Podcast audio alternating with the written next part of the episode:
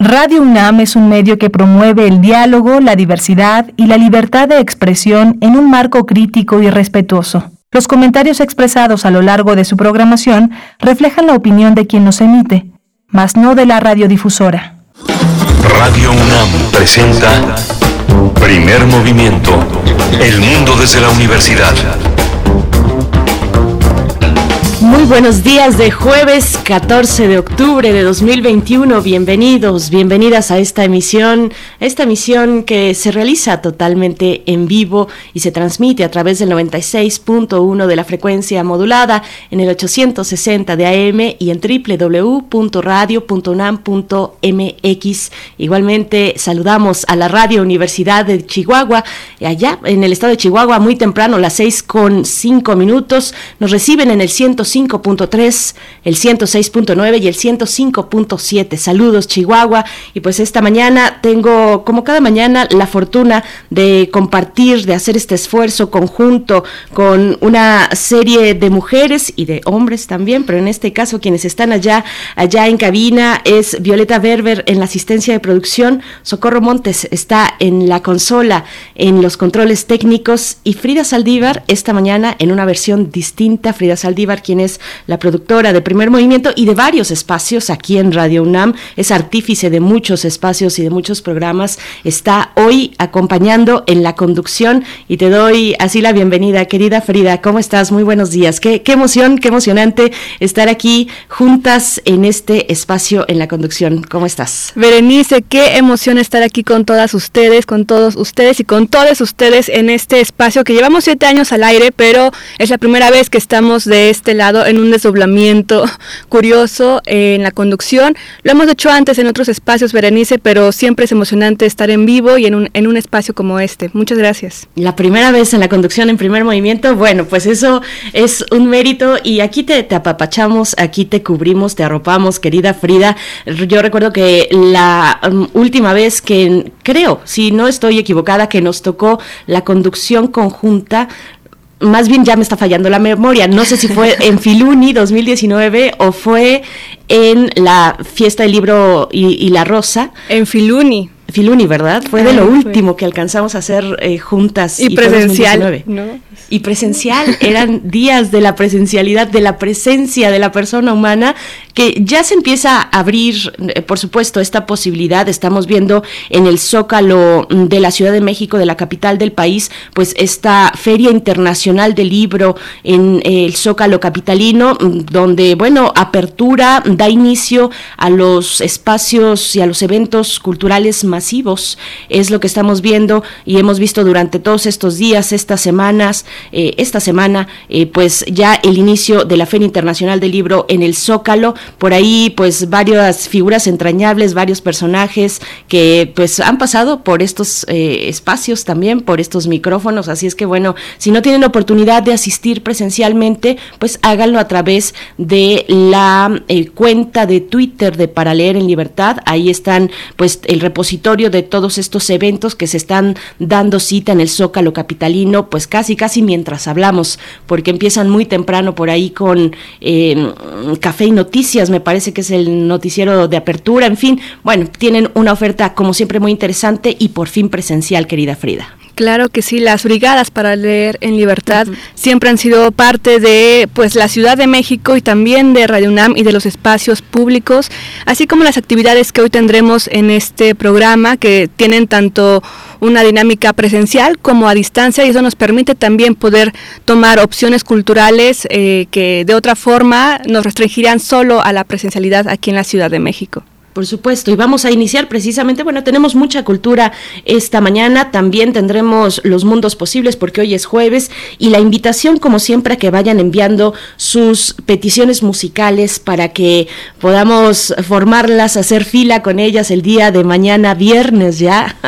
¿Cuánto está costando llegar a mitad de este mes? Pero bueno, estamos aquí, em, estaremos conversando en unos momentos más con Efren Calleja Macedo, él es del centro, integrante del Centro de Producción de Lectura figuras Escrituras y Memorias, el LEM por sus siglas, y también con Susana Bautista, promotora de la literatura mexicana en idiomas originarios. En unos momentos más estarán con nosotros para invitarnos a asistir a Latidos de la Cocina Tradicional Mexicana, un diplomado que va en su segunda edición y que está pues a punto de arrancar y que tendrá pues de verdad mucho que darnos, muchas reflexiones en torno a la gastronomía, a la cocina tradicional mexicana, Free. Claro que sí, también en todo es historia con el doctor Alfredo Ávila, ustedes lo conocen, es investigador del Instituto de Investigaciones Históricas de la UNAM y presidente del Comité Mexicano de Ciencias Históricas con el tema La expedición de, vacuna del doctor Balmis. Y el 22 de octubre arranca el Festival Poesía en Voz Alta 2021 y vamos, eh, bueno, les, les comentamos que se titula en esta edición Recuperar desde la voz recuperar desde la voz. Lo que vamos a recuperar, pues bueno, eh, nos lo va a contar la maestra Cintia García Leiva, directora de Casa del Lago UNAM y una amiga también muy entrañable de este espacio, igualmente de Radio UNAM. Ella conduce el programa Islas Resonantes por la noche a las 11 de la noche 11 de la noche, eh, eh, conduce pues en este espacio maravilloso donde invita a distintas voces que están eh, de alguna manera involucradas con lo sonoro. Así es que, bueno, va a estar Cintia García Leiva aquí para hablarnos del Festival Poesía en Voz Alta 2021. Qué emoción, muchísimo cariño el que tenemos a Poesía en Voz Alta y también al trabajo que están haciendo actualmente con Cintia García en torno a la recuperación justamente de mujeres artistas que participaron tanto en el movimiento Casa del Lago como en este festival Poesía en Voz Alta. Berenice. y en la nota nacional tenemos el Festival de Aves Isla Cozumel con conferencias virtuales y también en algún momento presencial con Itzel Arista, que es bióloga encargada del Departamento de Cultura para la Conservación del CONAMP en Cozumel. La poesía, la poesía necesaria, hoy jueves en la voz y en la selección de Frida Saldívar. No se lo pierdan por ahí de las 9.05 de la mañana de este jueves. Listísima, en torno también a estos temas ambientales. Y tenemos también al doctor Alberto Betancourt, queridísimo, en Mundos Posibles con el tema Congreso Nacional Africano y la pluriculturalidad de Sudáfrica, logros y contradicciones. Y nos tiene un, un invitado, una invitada mediante un audio muy interesante porque estaremos sonando en Johannesburgo aproximadamente como a las 9.15, Berenice. Mm, maravilloso, maravilloso hacer estos enlaces y estos puentes sonoros desde lo pluricultural. Bueno, pues es un gusto y siempre las sorpresas que nos trae y nos comparte y prepara especialmente para toda la audiencia de primer movimiento el doctor Alberto Betancourt. Cada jueves tendremos también derechos humanos. Cerramos este jueves con derechos humanos, como es costumbre, el decreto para la creación de la Comisión para el Acceso a la Verdad, el, el esclarecimiento histórico y el impulso impulso a la historia, a la justicia de las violaciones graves de los derechos humanos entre 1965 y 1990 es el tema que nos compartirá esta mañana Jacobo Dayan, coordinador académico de la Cátedra Nelson Mandela de Derechos Humanos en las Artes de la UNAM. Así es que bueno, ahí está el menú de esta mañana. Mm, todo lo que se pueda acumular por parte de ustedes también es muy valioso, todos los temas, los ángulos, los buenos días también, los mejores deseos para la conducción esta mañana con Frida Saldívar, pues bueno, son muy bien recibidos a través de nuestras redes sociales, arroba P Movimiento en Twitter, Primer Movimiento UNAM en Facebook y nos vamos con nuestro corte informativo sobre COVID-19 y querida Frida, es esta mañana Marco Lubián quien pone su voz, quien nos comparte eh, su lectura mm, acerca de pues cómo va la información nacional e internacional respecto al SARS-CoV-2. Así es. Berenice, vamos a ello. COVID-19. Ante la pandemia, sigamos informados. Radio UNAM. En la información nacional, la Secretaría de Salud informó que en las últimas 24 horas se registraron 420 nuevos decesos, por lo que el número de fallecimientos de la enfermedad de la COVID-19 aumentó a 283.193. De acuerdo con el informe técnico ofrecido ayer por las autoridades sanitarias, en ese mismo periodo se registraron 6.320 nuevos contagios, por lo que los casos confirmados acumulados aumentaron a 3.738.749, mientras que las dosis de las diferentes vacunas aplicadas contra COVID-19 suman 108.947.179. Los casos activos estimados a nivel nacional por la Secretaría de Salud son 40.403. En información internacional, la Organización Mundial de la Salud presentó este miércoles al Grupo Científico Asesor sobre los Orígenes de Nuevos Patógenos, integrado por 26 expertos de varios países, que seguirá investigando el surgimiento del SARS-CoV-2. En dicho grupo hay virólogos, epidemiólogos y otros especialistas de Brasil, Estados Unidos, Reino Unido, Rusia, Francia, Alemania, China, Japón y Cuba, entre otros. En noticias de la UNAM, hoy se celebra el Día Mundial de la Visión, y de acuerdo con cifras de la Organización Mundial de la Salud, en el mundo existen alrededor de 2.200 millones de personas con deterioro de la visión cercana o distante, y en la mitad de ellas la afectación podría haberse evitado. Sobre este tema, Óscar Antonio Ramos Montes, jefe de la carrera de optometría de la Facultad de Estudios Superiores Iztacala, afirmó que el 80% de los casos de ceguera son prevenibles y hasta curables, mientras que para el resto existen tratamientos e intervenciones quirúrgicas que les proporcionan mejor calidad de vida. El experto dijo que los padecimientos más comunes se manifiestan con visión borrosa, manchas, resplandor en la noche, fatiga ocular, ojos secos, entre otras situaciones.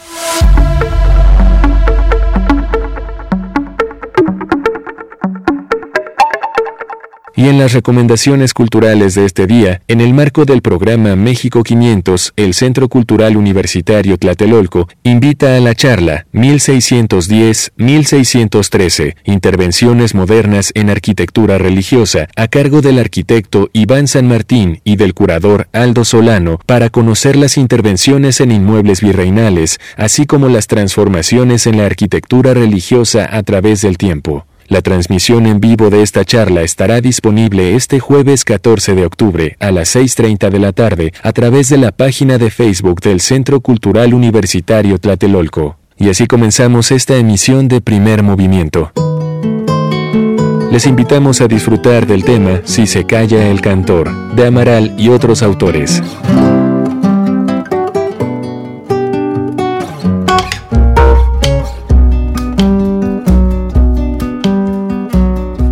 Se calla el cantor, calla la vida, porque la vida, la vida misma es todo un canto. Si se calla el cantor, muere de espanto. La esperanza, la luz y la alegría si se calla el canto,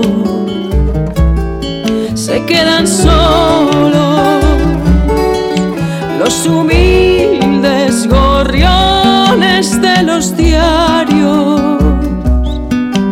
Los obreros del puerto se persignan. ¿Quién habrá de luchar por su salario? ¿Qué ha de ser de la vida si el que canta no levanta su voz en las tribunas? Por el que sufre, por el que no hay ninguna razón que lo condene a andar sin manta. Si se calla el cantor, muere la rosa. ¿De qué sirve la rosa sin el ser luz sobre los campos, iluminando siempre a los de abajo. Que no calle el canto, porque el silencio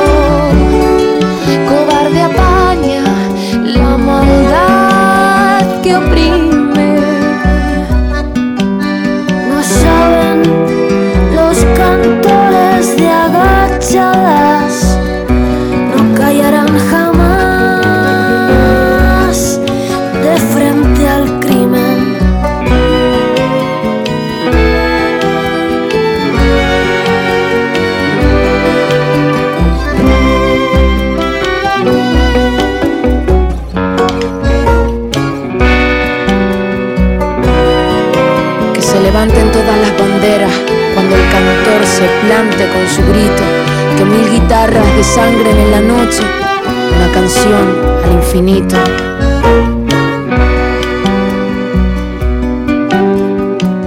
Si se calla el cantor, calla la vida.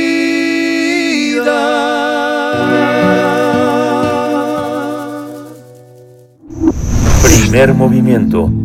Hacemos comunidad con tus postales sonoras. Envíalas a primermovimientounam.gmail.com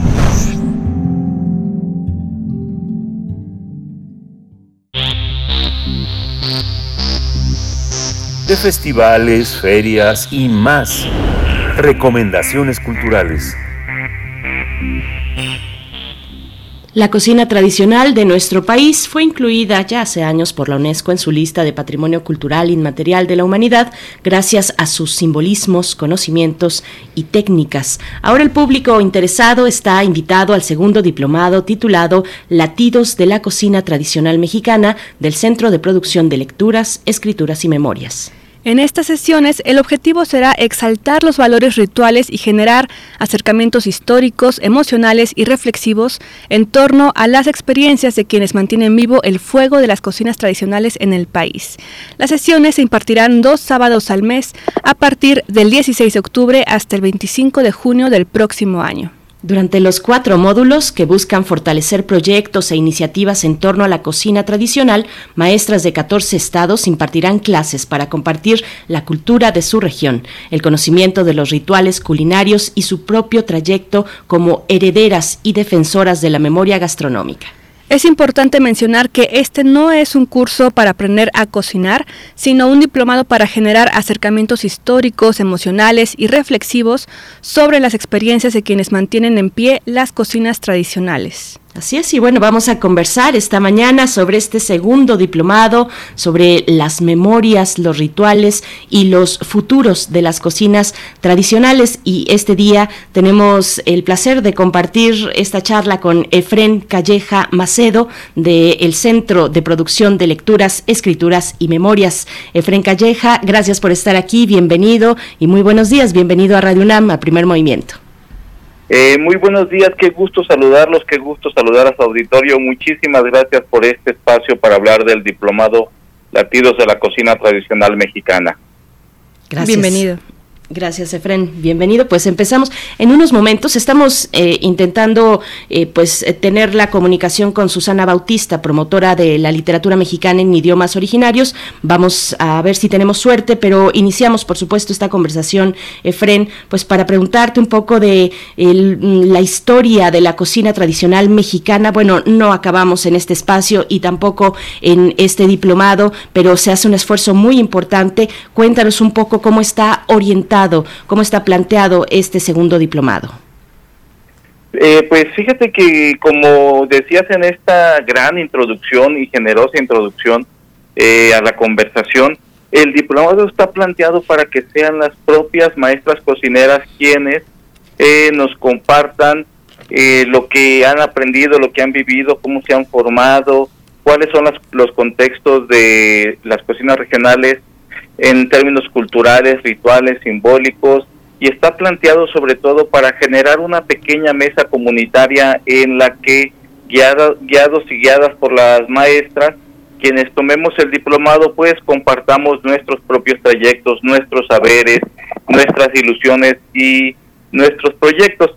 La idea principal es aprender, escuchar y emocionarnos con lo que las maestras han reflexionado sobre su propio hacer. Como bien has dicho, no es para aprender a cocinar, es para repensar desde dónde vemos y cómo vemos a las cocinas tradicionales, para, para imaginar nuevas maneras eh, de, de saborear, para imaginar nuevas maneras de ver los platillos, más allá de la propia receta que es muy importante, y más allá de la presentación del plato o de la degustación del alimento, que también son cosas muy importantes, pero sobre todo se trata de eh, adentrarnos en las trayectorias, trayectorias biográficas y en las trayectorias de transformación de la realidad de las personas que mantienen en pie la cocina tradicional. Deberíamos decir las cocinas tradicionales porque también, como bien mencionas, pues son muchísimas las expresiones de cocina en cada estado incluso. Estimado, van a ser en un mes aproximadamente 11 años en que la cocina tradicional mexicana formó parte de esta lista de la UNESCO del Patrimonio Cultural e Inmaterial de la Humanidad. Y tú como gestor cultural, porque también eres cofundador de ELEM, ¿cómo llegamos a este segundo seminario en donde juntas a 14 mujeres de 14 estados, donde justamente se podrán hacer estos cambios interculturales, gastronómicos, pero desde una arista histórica y contemporánea también? Pues yo creo que después de una década del nombramiento de la UNESCO, eh, llegamos con muchas luces y con muchas sombras a este momento. Por un lado hay muchas luces porque hay eh, gran atención en las cocinas tradicionales, porque hay eh, muchísimo acercamiento a la, a la cocina y a los alimentos en sí mismo, porque hay por un lado este diálogo entre la digamos, la, la cocina de los restaurantes y la, las cocinas tradicionales. En fin, hay muchísima actividad y hay muchísimas eh, eh, organizaciones, muchísimas personas y muchísimos esfuerzos gubernamentales y privados por eh, mantener esta vitalidad de las cocinas tradicionales. Por el otro lado, me parece que hay muchas sombras porque las personas que le dan vida a estas tradiciones, a estos saberes que les dan sustento, eh, de, de pronto no tienen el lugar que merecerían. Y ese lugar tendría que ser el de explicar ellas mismas por qué hacen lo que hacen, por qué han elegido un camino que a veces parece tan difícil que uno cuando escucha sus historias piensa, este, era más fácil renunciar que seguir en la cocina tradicional. Y lo que nosotros deseamos y lo que nosotros esperamos es que las maestras cocineras sean quienes desde su palabra, desde su saber, nos expliquen. Es muy común, por ejemplo, que vayamos a foros gastronómicos, a ferias de cocina, donde podamos probar un alimento y nos sorprendamos por los colores, por los sabores, por las texturas, y platiquemos dos minutos si tenemos suerte con la maestra cocinera. Y luego nos vamos, y en realidad no supimos mucho qué sustenta eso que comimos, qué le da sentido, porque lo que le da sentido y lo que le da importancia a los alimentos, más allá del valor nutricional, no es el alimento por sí mismo o la receta por sí misma, sino todo lo que hay detrás, toda la historia, todos los saberes, todo ese trabajo intergeneracional que ha permitido que esa receta y que ese alimento vaya pasando de una época a otra época que se mantenga, que sobreviva los cambios en la producción, que sobreviva los cambios en la distribución y que siga eh, dándole sentido a eso que llamamos tradición, por llamarlo de algún modo. Ya nos acompaña Susana Bautista, promotora de la literatura mexicana en idiomas originarios. Te damos la bienvenida, Susana Bautista. Buenos días, gracias por estar aquí. Muy buenos días. Aquí es el sector de agua Muy buenos días a todos. Y este, estoy también participando en esta edición de, del diplomado. Muchas gracias. Vamos a ajustar un poquito ahí la comunicación a ver si podemos tener una mejor calidad eh, del audio con, con, Susana Bautista. Pero te voy, te voy, eh, pues introduciendo, introduciendo también a este tema. Dimos una, una, eh, pues una lectura introductoria al respecto. Hay mucho por descubrir. Hay rituales de la cocina y de la comida mexicana que pueden remontarse, pues hasta mucho antes de degustar un platillo. Mm, podríamos hablar de la domesticación, por ejemplo, de las especies del maíz, de su selección de semillas. Cuéntanos un poco de esta parte simbólica que sostiene la comida tradicional mexicana, Susana. Sí, eh, como, como con mucho gusto. En mi caso en particular, bueno, pues en efecto, yo lo que voy a eh, tratar de revisar en esta eh, sesión dedicada justamente a sazonar la cocina, eh, pues es comentar todo este proceso simbólico que hay alrededor precisamente, eh, iniciando con eh, elementos tan importantes en la cocina tradicional mexicana como es el maíz, eh, el, el, fogón y otros elementos que están de manera permanente en, en, la cocina tradicional mexicana y que, bueno, eh, de alguna manera también las poetas en lenguas indígenas pues eh, siguen eh, de alguna manera promoviendo a través de la palabra escrita.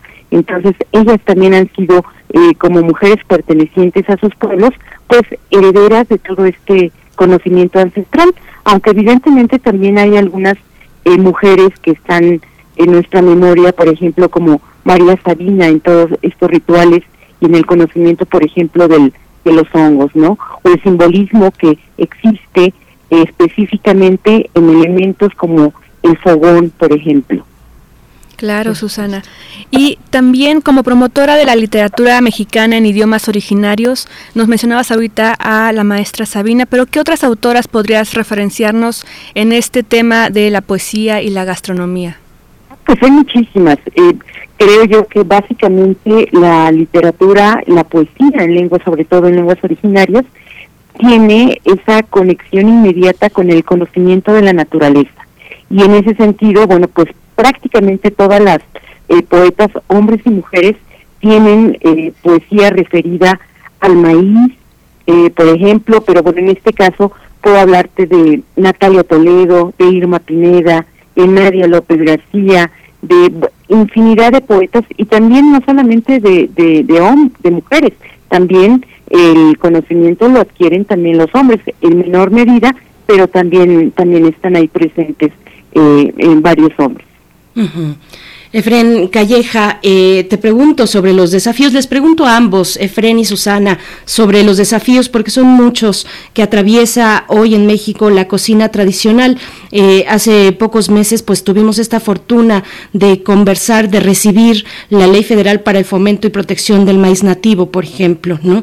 Del maíz nativo y su diversificación eh, constante, pues en lo relativo a la producción, a su comercio, a su consumo, y, y es y quedó como una obligación del Estado mexicano el garantizar el derecho humano a la alimentación nutritiva suficiente, de calidad. Hemos, hemos conversado incluso aquí en este espacio recientemente con otros especialistas acerca de pensar en una eh, en sistemas alimentarios sostenibles y sustentables que eh, pues respeten y se involucren de manera respetuosa con el medio ambiente, con las comunidades, con lo, lo que se produce desde abajo. Cuéntenos un poco, empezamos contigo, Efren, sobre estos desafíos que tiene la cocina tradicional hoy?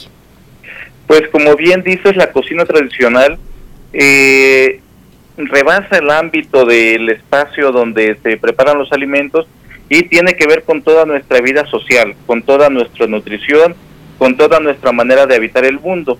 Eh, durante las clases es visible y es, eh, es notable cómo las maestras enuncian el sentido de nutrición, pero de nutrición comunitaria no la nutrición individual donde bueno cada quien que vea cómo se cómo cómo se hace de sus alimentos y que sus alimentos les sean buenos sino de la nutrición comunitaria en la que hay que pensar de dónde vienen los alimentos quién los provee eh, cómo se producen cómo se distribuyen cómo llegan a unas manos que los transforman y que después nos dan lo que nosotros comemos.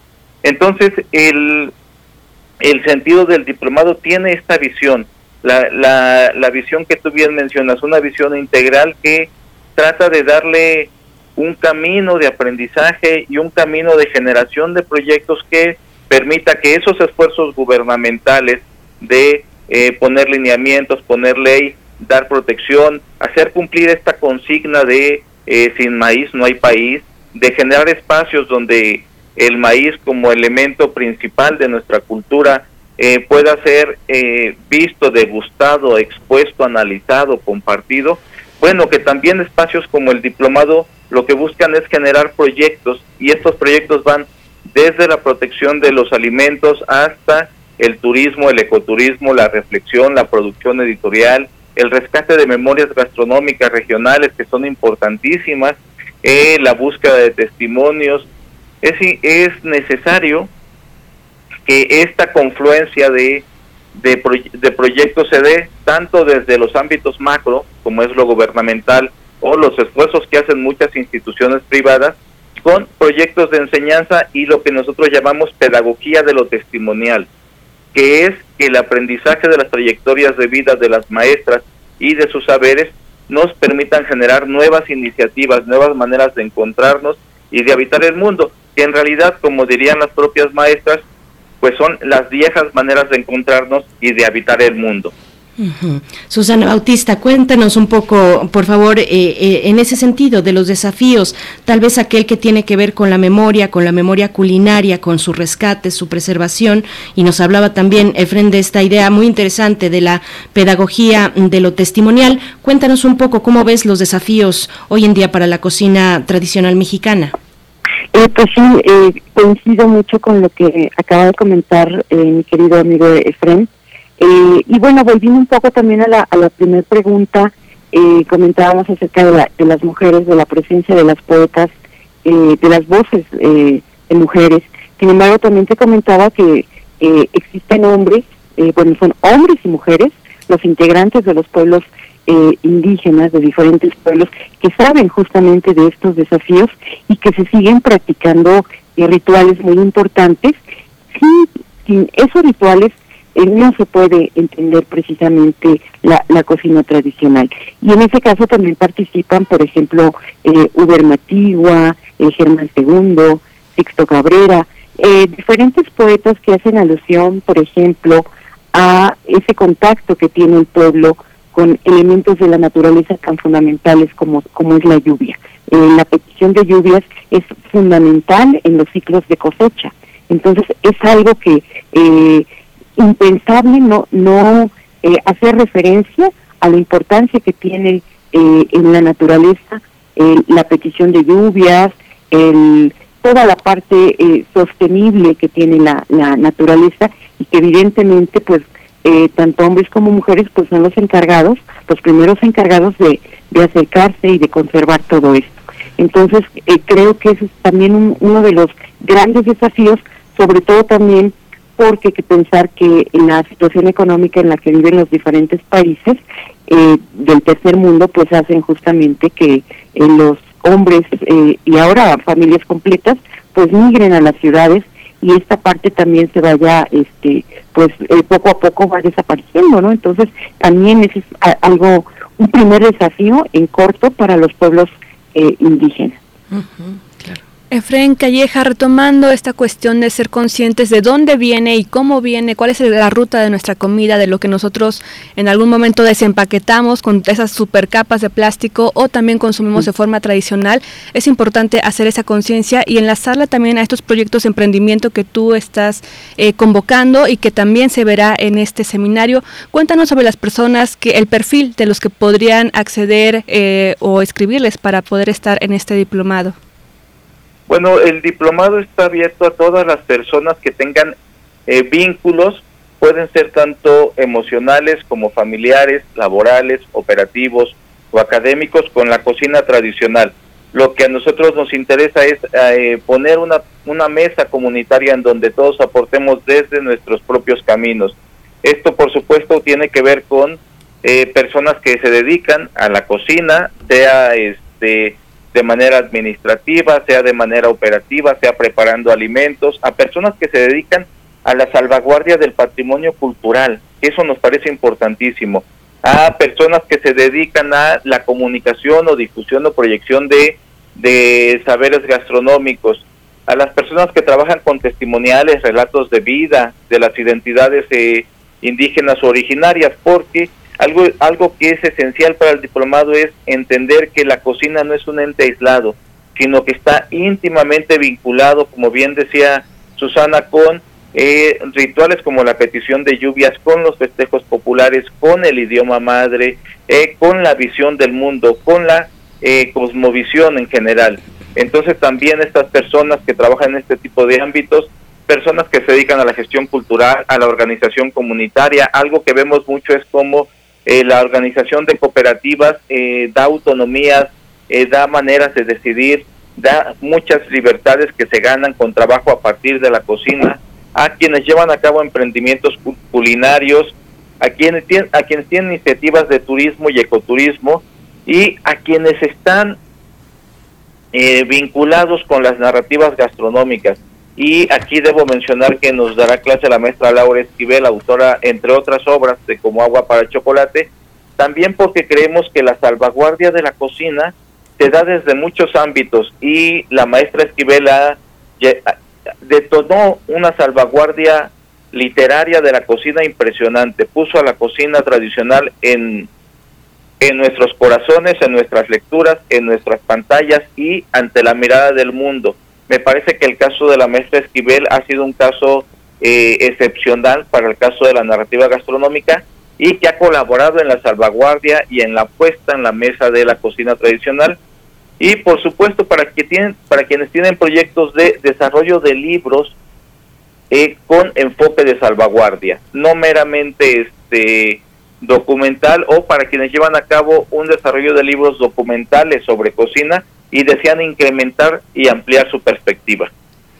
Gracias. Susana, vemos en estas 18 sesiones que hay grandes maestras, maestros que nos compartirán sus saberes, entre ellos, por ejemplo, el de preservar la tortilla ceremonial, defender la memoria, hornear el arraigo, por ejemplo, eh, enlaces que se unen entre lo, gastronómico, lo histórico y también la resistencia. Cuéntanos sobre este módulo que tú darás de la cosecha de frutos. Claro que sí. Bueno, eh, yo, yo quisiera aprovechar eh, este espacio para leer brevemente un poema acerca de eh, este este poema se llama Sermón desde la cocina. Es de una joven eh, que se llama Nadia López García. Y bueno dice así. Bienaventurados aquellos que sin un centro tienen esa forma rigurosa y modesta de la cebolla esa brillante redondez y vigor para echar raíces aún sin tierra para anclar entonces bueno eh, con este poema eh, yo inicio eh, la exposición que justamente hace un repaso por eh, varios, eh, por, por las voces de varias poetas, hombres y mujeres, que van conformando este simbolismo del espacio culinario en sus comunidades. Empezando justamente con la petición de lluvias, con la presencia tan importante que tiene un fogón en cada una de estas casas, lo que significa también eh, por ejemplo, eh, de alguna manera también el levantar la cosecha, eh, echar la tortilla, y hay varios elementos también eh, importantes en el interior eh, pues de estas cocinas, ¿no? Porque hoy en día también la globalización pues ya no nos permite de alguna manera imaginar algunos elementos con los que la cocina cuenta o ha contado tradicionalmente. Entonces, es un poco ese repaso, pero también hay poetas más eh, eh, aguerridas y hablan justamente también de la defensa del maíz, de cómo se ha violentado eh, toda la parte que tiene que ver con el, el traer transgénicos, sembrar esos transgénicos e ir modificando también el, el todo lo orgánico. Eso por ese lado, pero también el maíz en los rituales, en los diferentes rituales que por los que pasan eh, las personas dentro de la comunidad. Eh, eh, también hay elementos que se encuentran en la naturaleza y que han servido justamente a la conformación de curanderos, de rezanderos. Entonces también podemos escuchar algunos poemas que hacen alusión a esos momentos. Por supuesto. Bueno, pues nos acercamos al cierre. Ya por último, para pedirles, pedirte, Efren Calleja Macedo, que nos compartas sobre las fechas, sobre los lugares, sobre quienes podrían eh, pues asistir a este diplomado Latidos de la Cocina Tradicional Mexicana que arranca pues el 16 de octubre con una apertura de el llamado a la mesa. Así es que cuéntanos un poco de las fechas y los lugares para ponernos en contacto, Efren. Claro que sí, eh, como bien dices, arrancamos el 16 de octubre con la maestra Griselda Tigui Campos, que nos ofrecerá un panorama de eh, las realidades y, y las realidades y las maneras en que se viven hoy en día las cocinas las cocinas tradicionales en México y tendremos eh, 18 sesiones a lo largo de nueve meses, terminaremos en junio de 2022.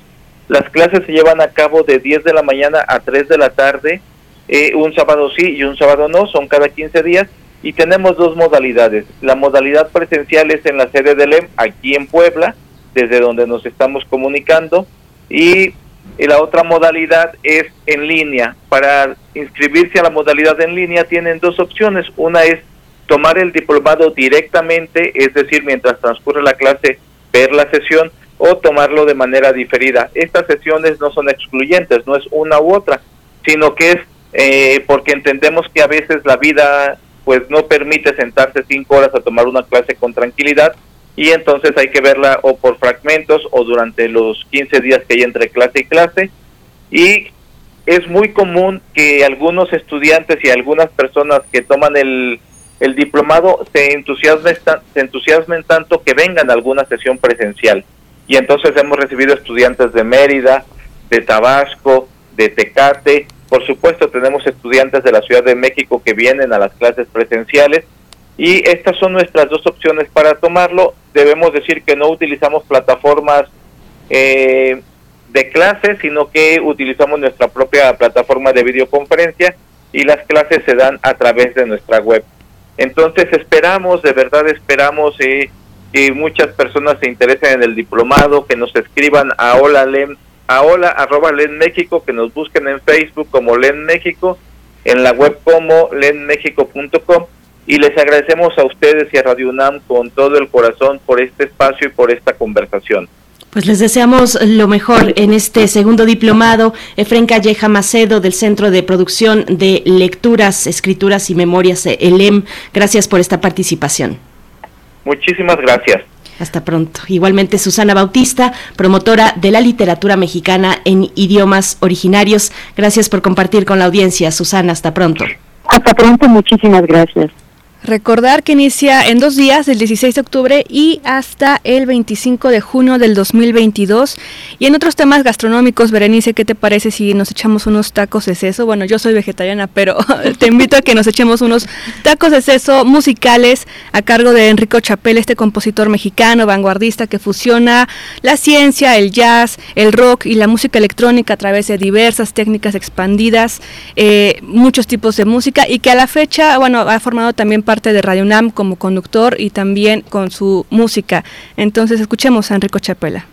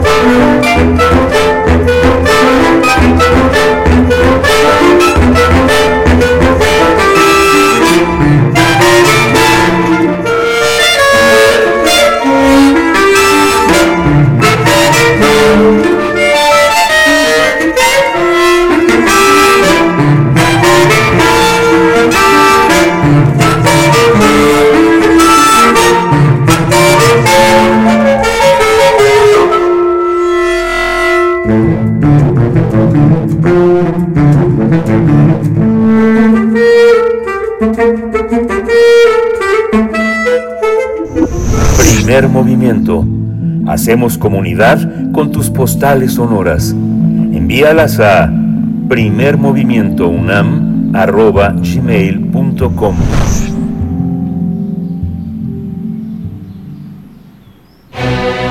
Todo es historia.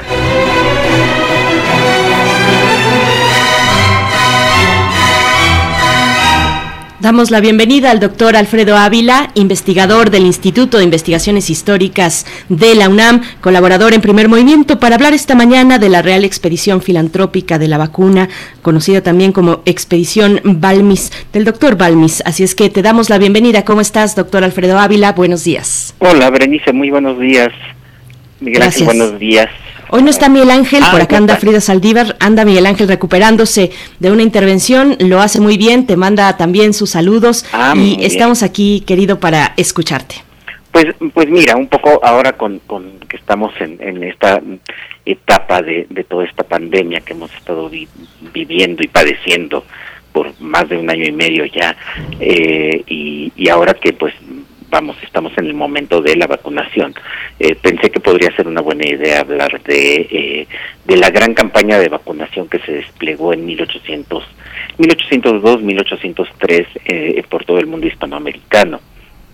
Y, y bueno, ver cuál es el papel, además, ahora que, que también se está presentando este, este debate con la resolución de, del Poder Judicial respecto a que se debe vacunar a los niños, también cuál fue el papel de los niños en este en esta expedición. Y, y, bueno, lo, lo, que sabemos es que eh, eh, en realidad la, eh, las la, la, manera de combatir a la viruela ya se conocía por lo menos desde el siglo XVII, eh, esta, esta forma que, que, hoy todo mundo reconoce, que es inocular en, eh, eh, en las personas, en las personas sanas, el virus, de preferencia una especie de virus desactivado o, eh o un virus que ya, que ya esté debilitado para que el, el, organismo genere anticuerpos. Por supuesto, en aquella época no se sabía nada de, los anticuerpos, no, no se tenía idea de, del significado de los virus,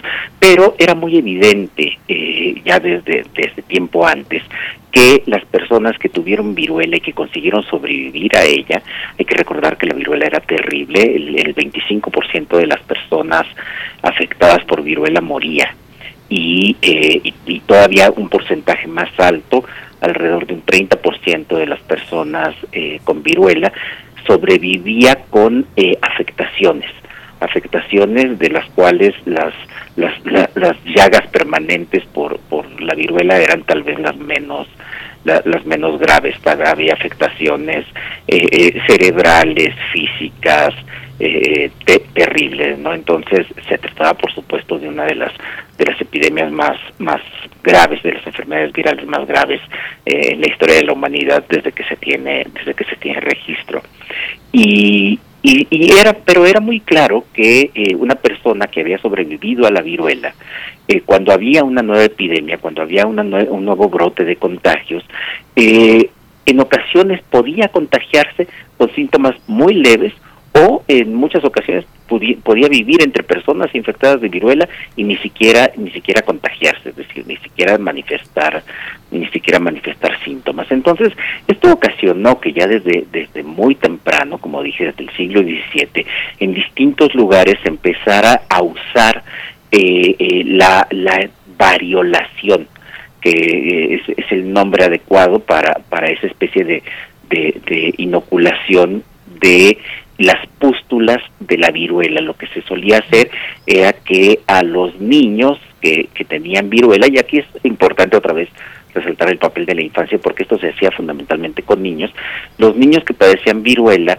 ya cuando de, después de algunos días de tener la enfermedad, ya cuando iban saliendo de ella, se les podía quitar las pústulas, algunas de las pústulas de, eh, de la viruela o en, y, y, y todavía mejor cuando se trataba de segunda de, de unas de un de, una, de un segundo contagio que como dije pues a veces generaba algunos algunos eh, eh, síntomas como como las pústulas y entonces se, se quitaban y se usaban para inocularlas en personas en personas sanas eh, de, y de esta manera se protegía. El problema e, era que, que había que hacerlo con mucho cuidado, había que, que hacerlo precisamente con niños que ya estaban saliendo de la de la enfermedad, porque si si de, si el virus todavía era muy potente, entonces la persona eh, a la que se inoculaba pues también podía también podía morir. No obstante, eh, el porcentaje de personas que, que, que, se inoculaban de esta manera y, y, que, y que morían por, por viruelas era mucho más bajo, era apenas de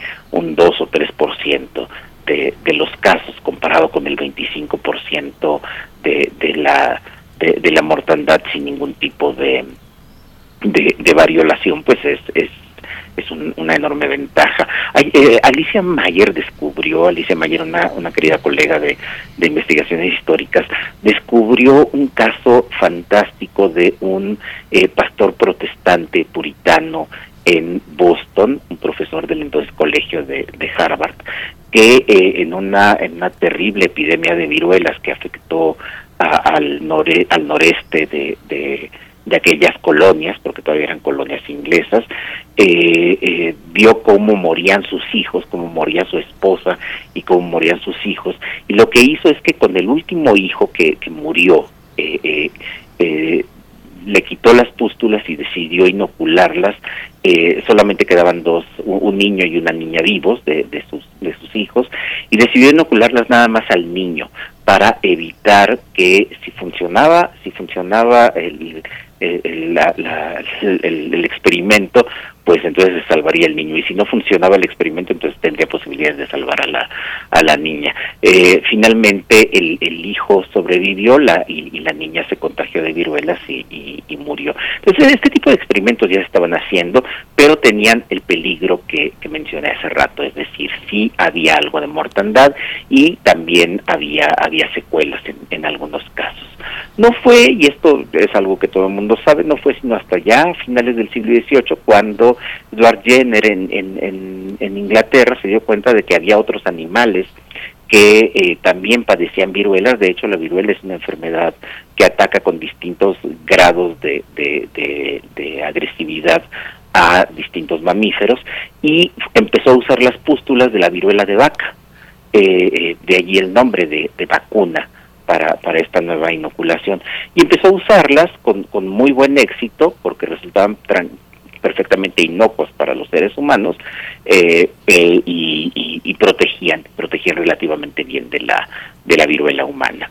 Y esto eh, se empezó a hacer pero tenía un enorme problema y el problema era que no había manera de mantener las las pústulas ni los fluidos necesarios para para llevarlos a, grandes grupos de, población. Eh, se ponían, se solía poner algunas veces estas, estas pústulas o los líquidos que ellas tenían en pequeños cristales, en cristales que se llevaban de un pueblo a otro, lo cual funcionaba más o menos, pero eh, cuando, cuando estos cristales se llevaban ya a distancias más largas, por ejemplo, cuando eran mandados a América, eh, llegaron a Estados Unidos, llegaron a las islas de, del Caribe, particularmente a, las Islas Británicas, eh, casi siempre ya eh, eh, la mayoría había perdido su efectividad, no, no resultaba útil, además el calor de las zonas costeras y de las zonas tropicales, pues afectaba también la, la utilidad de, de este de, de, de, transportar así la, la, inoculación que, que, se pondría. Fue en España cuando hacia 1802 eh, bueno, ya había un proyecto de, de, variolación desde antes de la época, desde la época de Carlos III, pero ya eh, eh, con Carlos IV en, en 1802 se promovió la vacunación en toda la monarquía, en la monarquía española, y también se propuso de inmediato que era muy importante llevar la vacunación a los dominios en, en América y en Filipinas, lo cual representaba un reto enorme, porque en España, un lugar relativamente pequeño, eh, no había tanto problema con usar este método tradicional para llevarlos, pero para América sí que era una cosa muy, muy complicada. Así que eh, eh, el, el doctor Balmis, que fue el encargado de de, llevar eh, la, vacunación en esta, en esta real expedición hacia, hacia los dominios americanos, se le ocurrió la idea de llevar eh, la, la, de llevar la vacuna en niños vivos. Entonces recurrió a, eh, a orfanatos, recurrió a conventos donde se dejaban niños expósitos, niños huérfanos, para que varios de esos niños viajaran con él a América ya inoculados con, eh, eh, con, la vacuna. Mm, eh, no inoculados todos porque la, la, viruela tiene un pequeño periodo de, de incubación y luego se sale eventualmente de, de, de, la enfermedad, así que lo que hacían es que se llevaban a, los niños, los ponían a dormir en lugares separados dentro del barco, eh, algunos iban sanos, otros ya iban inoculados, eh, cuando los inoculados estaban a punto de perder su efectividad, se les, se, les quitaban las pústulas y se les ponían a los niños sanos. Es una expedición en la que participaron miles de niños empezando por unos 200 niños eh, provenientes casi todos de Galicia que llegaron a primero al Caribe. En el Caribe ya se estaban administrando vacunas, pero con el otro método, entonces no eran muy muy efectivas y eh, y después de allí a Venezuela a Nueva Granada, lo que es Colombia, y por supuesto a, la Nueva España. Y en, en, estos lugares también se usaron niños de las localidades, en algunos sitios donde no era posible, eh, por ejemplo en, la zona caribeña, donde algunas familias no querían dejar a, su, a, sus niños o no querían que se les inoculara, pues se terminó comprando, se terminó comprando esclavos niños que, sabemos que la esclavitud era, era muy, muy frecuente en esa zona, y entonces se compraron esclavos niños con los cuales se transportó precisamente la, la vacuna. Entonces, ahora que, que, se usan congeladores, ya sabes, de la más alta tecnología, pues en ese momento se usaban niños. Y también varios niños de Nueva España, de lo que actualmente es, es México, eh, en este caso casi no fueron huérfanos, sino la mayoría fueron hijos de familias o por lo menos de una madre eh, conocida a quienes se les prometió un pago, fueron enviados desde Acapulco a las Filipinas para hacer la inoculación en aquella zona.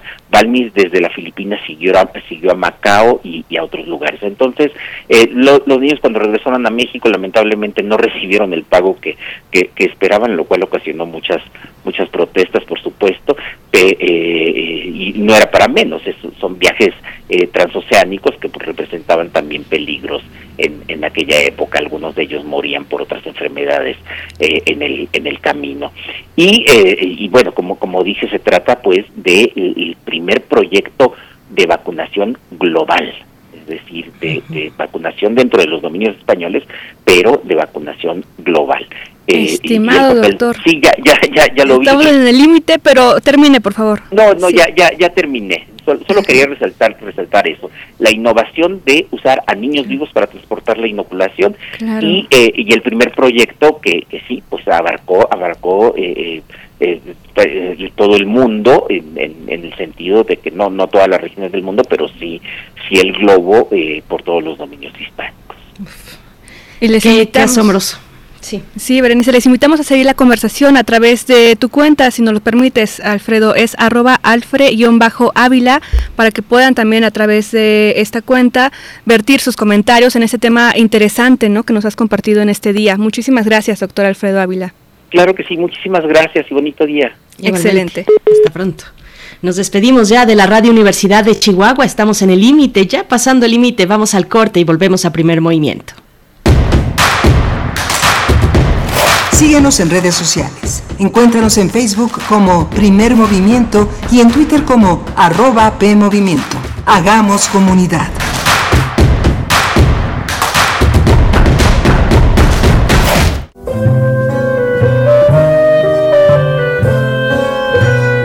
Gabinete de Curiosidades.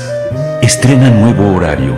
Todos los sábados a las 5.30 de la tarde por el 96.1 de FM o en radio.unam.mx. Y explora con Frida Rebontulet y sus almas hertzianas las sonoridades extrañas, antiguas o poco conocidas que las sombras del tiempo nos han dejado.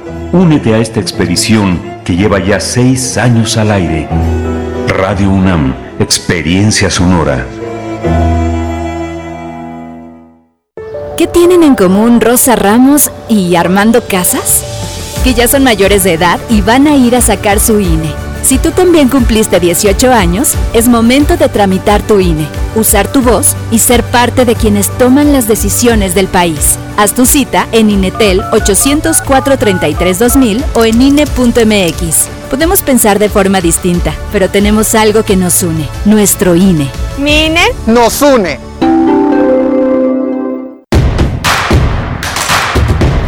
Encuentra la música de primer movimiento día a día en el Spotify de Radio UNAM y agréganos a tus favoritos.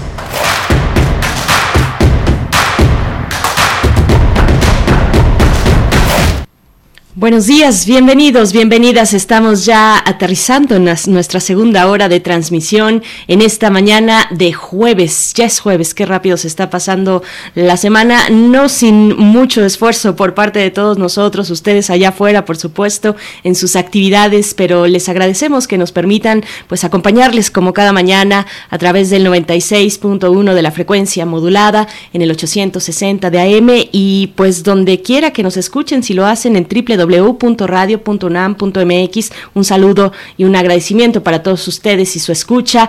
Pues bueno, también estaremos en esta hora enlazados, ya estamos enlazados a la radio Nicolaita en el 104.3, así que mandamos saludos a Morelia y a la Universidad Michoacana de San Nicolás de Hidalgo que hace posible pues este, esta, eh, este enlace, esta colaboración entre radios universitarias, bueno, es que y, y con toda la tradición que tiene la Universidad Michoacana de San Nicolás de Hidalgo, algo es un verdadero placer eh, y un privilegio estar cada mañana en la radio Nicolaita, que así se pronuncia, Nicolaita. A muchos les suenan los oídos por, porque estamos acostumbrados a decir Nicolaita, pero no, les recordamos que no. A nosotros mismos nos corrigieron, pero bueno, ahí está esto que es lo importante, que es hacer comunidad eh, a través de la radio pública y universitaria. En esta mañana, pues eh, se encuentra ah, en Ciudad de México, en la cabina de radio UNAM, Violeta Verde en la asistencia de producción, Socorro Montes en los controles técnicos y Frida Saldívar hoy no está en la producción, o tal vez sí echando un poquito un ojo a todo, en la producción ejecutiva, pero también en la conducción de este espacio por primera vez. Así es que bueno, te vuelvo a presentar de esa manera, querida Frida, productora de Radio UNAM, de primer movimiento y de muchos otros espacios, ya lo decíamos temprano, artífice de muchos proyectos en esta radiodifusora. ¿Cómo te sientes, Frida? Buenos días. Gracias, Berenice. Siempre estar al aire en vivo es un honor y muchos nervios, pero se guardan y seguimos adelante. También quiero darle un saludo a Edgardo Gómez, quien es el operador que nos enlaza diariamente allá en la radio Nicolaita. Así que muchas gracias por conectarnos siempre y estar también aquí, pues tras el cristal, en comunidad con nosotras en esta ocasión, que somos muchas mujeres las que forman parte del equipo de, Primer Movimiento. y en general de Radio UNAM. y en general de Radio NAM. Así es, muchas mujeres haciendo radio pública y universitaria. Pues es todo un placer tenerles a ustedes del otro lado en la bocina y, también recibimos sus comentarios para que esto sea un diálogo, sea una conversación de ida y vuelta eh, a través de nuestras redes sociales, arroba P en Twitter y en Facebook, Primer Movimiento UNAM. Así lo hacen ya mm, varios escuchas. Flechador del Sol nos da los buenos días. El tiempo no perdona. Alfred Ávila, saludos. Dice también Alfonso de Alba Arcos, gran historia épica de la medicina, la mm, variolación, mm, variolización también dice, como se diga, dice el mismo. y el transporte en niños vivos huérfanos inoculados uno a uno durante el largo viaje para compensar la falta de refrigeración. Pues bueno, es que qué fascinante eh, y qué asombroso el tema que nos acaba de compartir ah, en la hora anterior el doctor Alfredo Ávila en esta pues gran expedición, la Real Expedición Filantrópica de la Vacuna con el doctor Francisco Javier Balmis por ahí entre 1802, 1803, donde para paliar los efectos de la viruela, pues fue eh, precisamente a través de niños eh, con, pues, con, con, esta vacuna que viajaron desde el eh, viejo continente hacia pues, la Nueva España en aquel momento todavía para pues, inocular de esa manera a través de las pústulas en personas, transferirlas, transferirlas a personas sanas. Pues bueno, qué, qué hallazgo de, y, qué, y qué asombroso pues estos procedimientos médicos que han ido por fortuna evolucionando hasta el punto en el que nos encontramos hoy en día. Así es que bueno, si ustedes quieren volver a escuchar, refiéranse al podcast radiopodcast.unam.mx para volver a escuchar pues este asombrosa participación del doctor Alfredo Ávila Free. Sí, por favor, síganos también en la cuenta de Spotify para conocer ahí toda la programación musical que día a día se hace. Eh, se meten a la aplicación, tengan la inscripción o no, es gratuito también. Y ahí buscan Radio UNAM y encontrarán la lista de primer movimiento 2021, así como la de algunos años anteriores también. En este día, bueno, en esta hora, Berenice, tenemos el Festival de Poesía en Voz Alta 2021, Recuperar desde la Voz, y es un festival que desde Radio UNAM se ha cubierto en diversos aspectos y también con programas y también con la ahora conductora, la maestra Cintia García Leiva, quien es directora de Casa del Lago en la UNAM, de la UNAM pero también tiene aquí el programa que tú mencionabas, Islas Resonantes. por supuesto. Y bueno, también tendremos eh, el placer de conversar esta mañana acerca del Festival de Aves Isla Cozumel, que tiene conferencias virtuales y nos hablará al respecto Itzel Arista. Ella es bióloga encargada del Departamento de Cultura para la Conservación del CONANP en Cozumel. Así es que bueno, este festival que va por su edición número 13, decimotercera edición del Festival de Aves en la Isla Cozumel. Pues bueno, todos los detalles en unos momentos más y solamente un par de comentarios. Nos dice por acá Mayre Lizondo, perdón, no me queda completamente claro a quién está dirigido el diplomado Latidos de la Cocina Tradicional Mexicana, del que hablamos al principio de esta emisión. Mira, te voy a comentar te vamos a comentar, querida Mayra, lo que dice exactamente es que está abierto a la participación de todas las personas con experiencias intereses, prácticas o proyectos relacionados con las temáticas que va a tocar este diplomado, que son, eh, o, con otras temáticas que, afines pues a las del diplomado, como memorias de la cocina tradicional, salvaguarda del patrimonio cultural, gestión cultural, organización comunitaria, estudios de gastronomía, emprendimientos culinarios, formación de cooperativas, desarrollo de libros y proyectos de cocina con enfoque de salvaguardia, porque pues es hay que estar suficientemente involucrados, interesados, eh, eh, si no necesariamente relacionados directamente con nuestra actividad, sí con mucho entusiasmo, porque es un eh, diplomado que corre del 16 de octubre de este año y hasta el 25 de junio del próximo año. Así es que, bueno, es de largo aliento, Free. Sí, en ese sentido no lo mencionaba, ¿no? No es un curso de aprender a cocinar algún platillo tradicional como tal, sino más bien si eres, por ejemplo, socióloga, filósofo, historiador, o tienes interés en la historia y conocer estos procesos, es un perfil completamente eh, adecuado ¿no? para hacer esta inscripción, pero yo creo que en general a la comunidad abierta que tenga este interés en la memoria, la recuperación, la curaduría y la preservación, así como la difusión de este pues de esta historia ¿no? de nuestra gastronomía mexicana. Por supuesto, pues bueno, esperamos que haya quedado eh, resuelta esta duda. Querida Mayra Elizondo, te mandamos un abrazo. Mandibulín por acá también nos saluda. Mario Navarrete, em, en fin, todos ustedes, Refrancito que está por acá, pues gracias por sus comentarios. Nos vamos a ir ya con nuestra nota nacional. Primer movimiento. Hacemos comunidad en la sana distancia. Nota del día.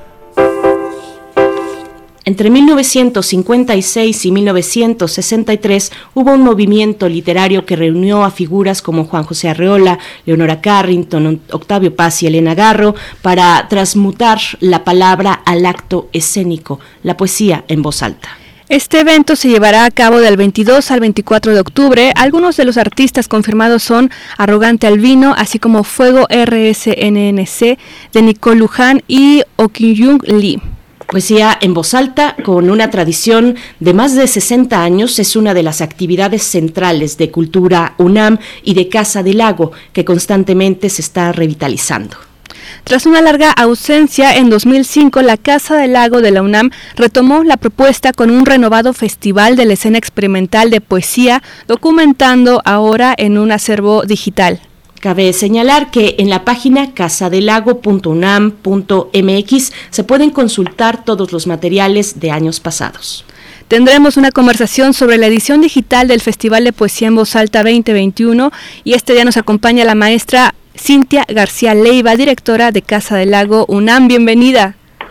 Hola, buenos días, Frida y Berenice, qué gusto estar con ustedes.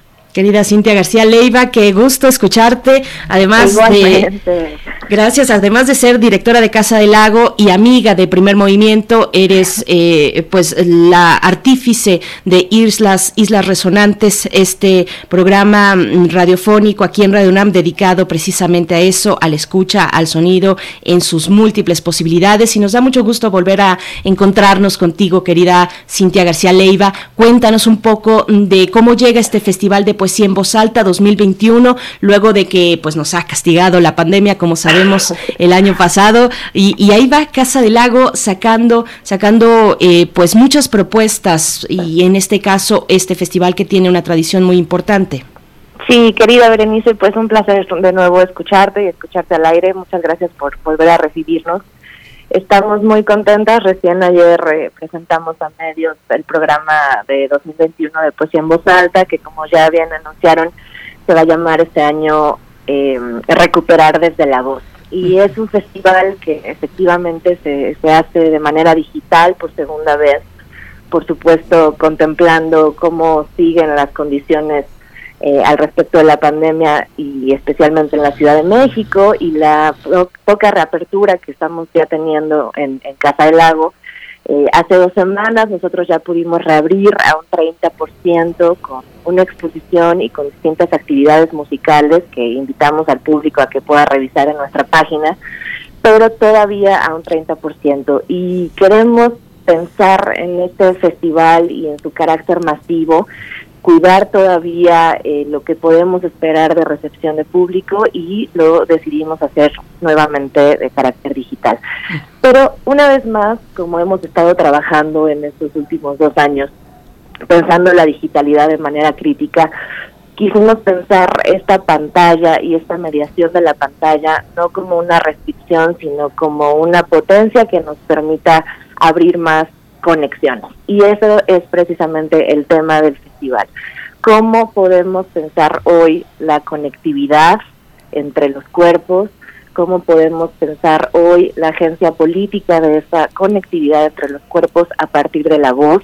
este elemento, fenómeno maravilloso que hace posible escucharnos, que hace posible mantener esta voluntad de la palabra, que hace posible hoy hablar entre nosotras, esta maravilla que nos da identidad, que es la voz, y que además es el eje central de Poesía en Voz Alta desde su conformación como festival en 2005. Así que hemos juntado un cúmulo de actos bellísimos, eh, hemos puesto mucha atención este año en distintas partes de México, no nada más en Ciudad de México, porque también creemos que es importante descentralizar lo que está ocurriendo en la escena artística. Entonces tenemos actos de Monterrey, de Guadalajara, de Mérida, de Tijuana y también de la Ciudad de México, que están haciendo desde las artes performáticas, el arte sonoro y la música contemporánea y por supuesto la literatura, actos muy pensados a partir de esta pregunta, ¿cómo recuperarnos? ¿Cómo volver a escucharnos? Y tenemos además también actos de Latinoamérica, dos muy potentes que quiero destacar. Uno es el caso de Renata Flores, que es una artista peruana, cantante de hip hop y quien además hace actos bilingües. Ella trabaja con el español y el quechua y se está convirtiendo en una de las figuras jóvenes más importantes en Latinoamérica respecto de esta mezcla entre hip hop, rap y lenguas originarias. Y la otra es una artista cubana, escritora, mezcla letras y música, que es Martica Minipunto. Ella ha trabajado hace mucho tiempo con políticas de la memoria y poesía sonora y ha hecho también un acto fabuloso.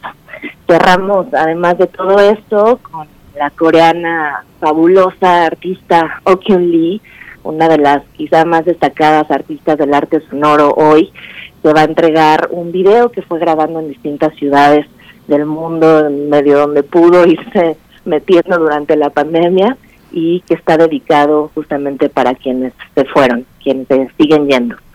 Eh, además de estos siete actos artísticos enfocados en las artes escénicas que trabajan con la voz, vamos a tener siete proyectos especiales que realmente nos honra muchísimo poder reunir.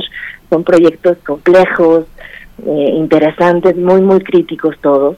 Y entre todos estos proyectos destaco especialmente un karaoke translingüe, con el colectivo Cuatro Lagos, que le integran cuatro traductoras y lingüistas mexicanas encabezadas por Solar Echiga, ellas convocaron en los últimos meses a traductoras y traductores de lenguas originarias en distintas partes del país a traducir canciones pop, las canciones que podemos cantar en las cabinas coreanas, quienes hicimos, quien todavía nos tocó ir a karaoke en la época prepandémica.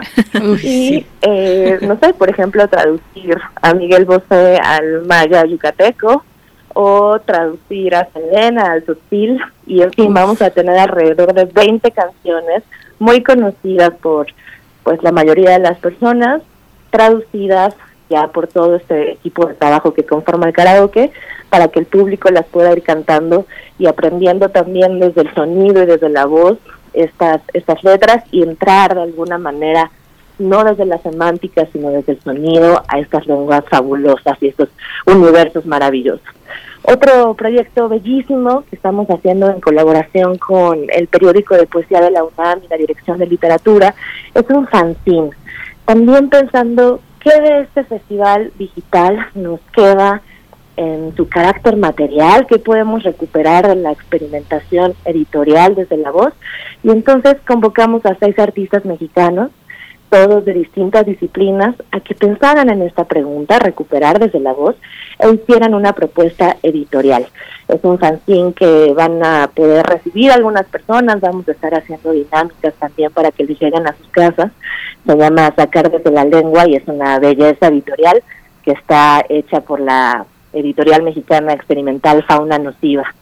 Eh, tenemos además dos, dos torneos de ajedrez, ahorita que, que Frida hablaba de la tradición de poesía en voz alta desde hace tanto tiempo. Bueno, justamente el ajedrez también es parte fundamental de esta historia de Casa Lago, así que hemos recuperado esta tradición, pero pensándola en conjunto con la poesía. Entonces tendremos dos torneos de ajedrez con el instructor Lenin Velázquez, que es un destacadísimo ajedrecista mexicano, y además conversaciones con la poeta mexicana Berlina Acevedo, también ajedrecista, para hablar de las relaciones entre poesía, palíndromos y ajedrez. Y bueno, un montón de cosas más, lecturas de poesía a cargo de El ala del tigre, del libro Sunam, eh, proyectos especiales sobre literatura y otros soportes, en fin, vamos por ahí con, con tres días muy intensos de actividades que esperamos que el público disfrute del 22 al 24 de octubre. Claro que sí, poesía nacional e internacional desde Corea, Perú, Cuba, México, otros más.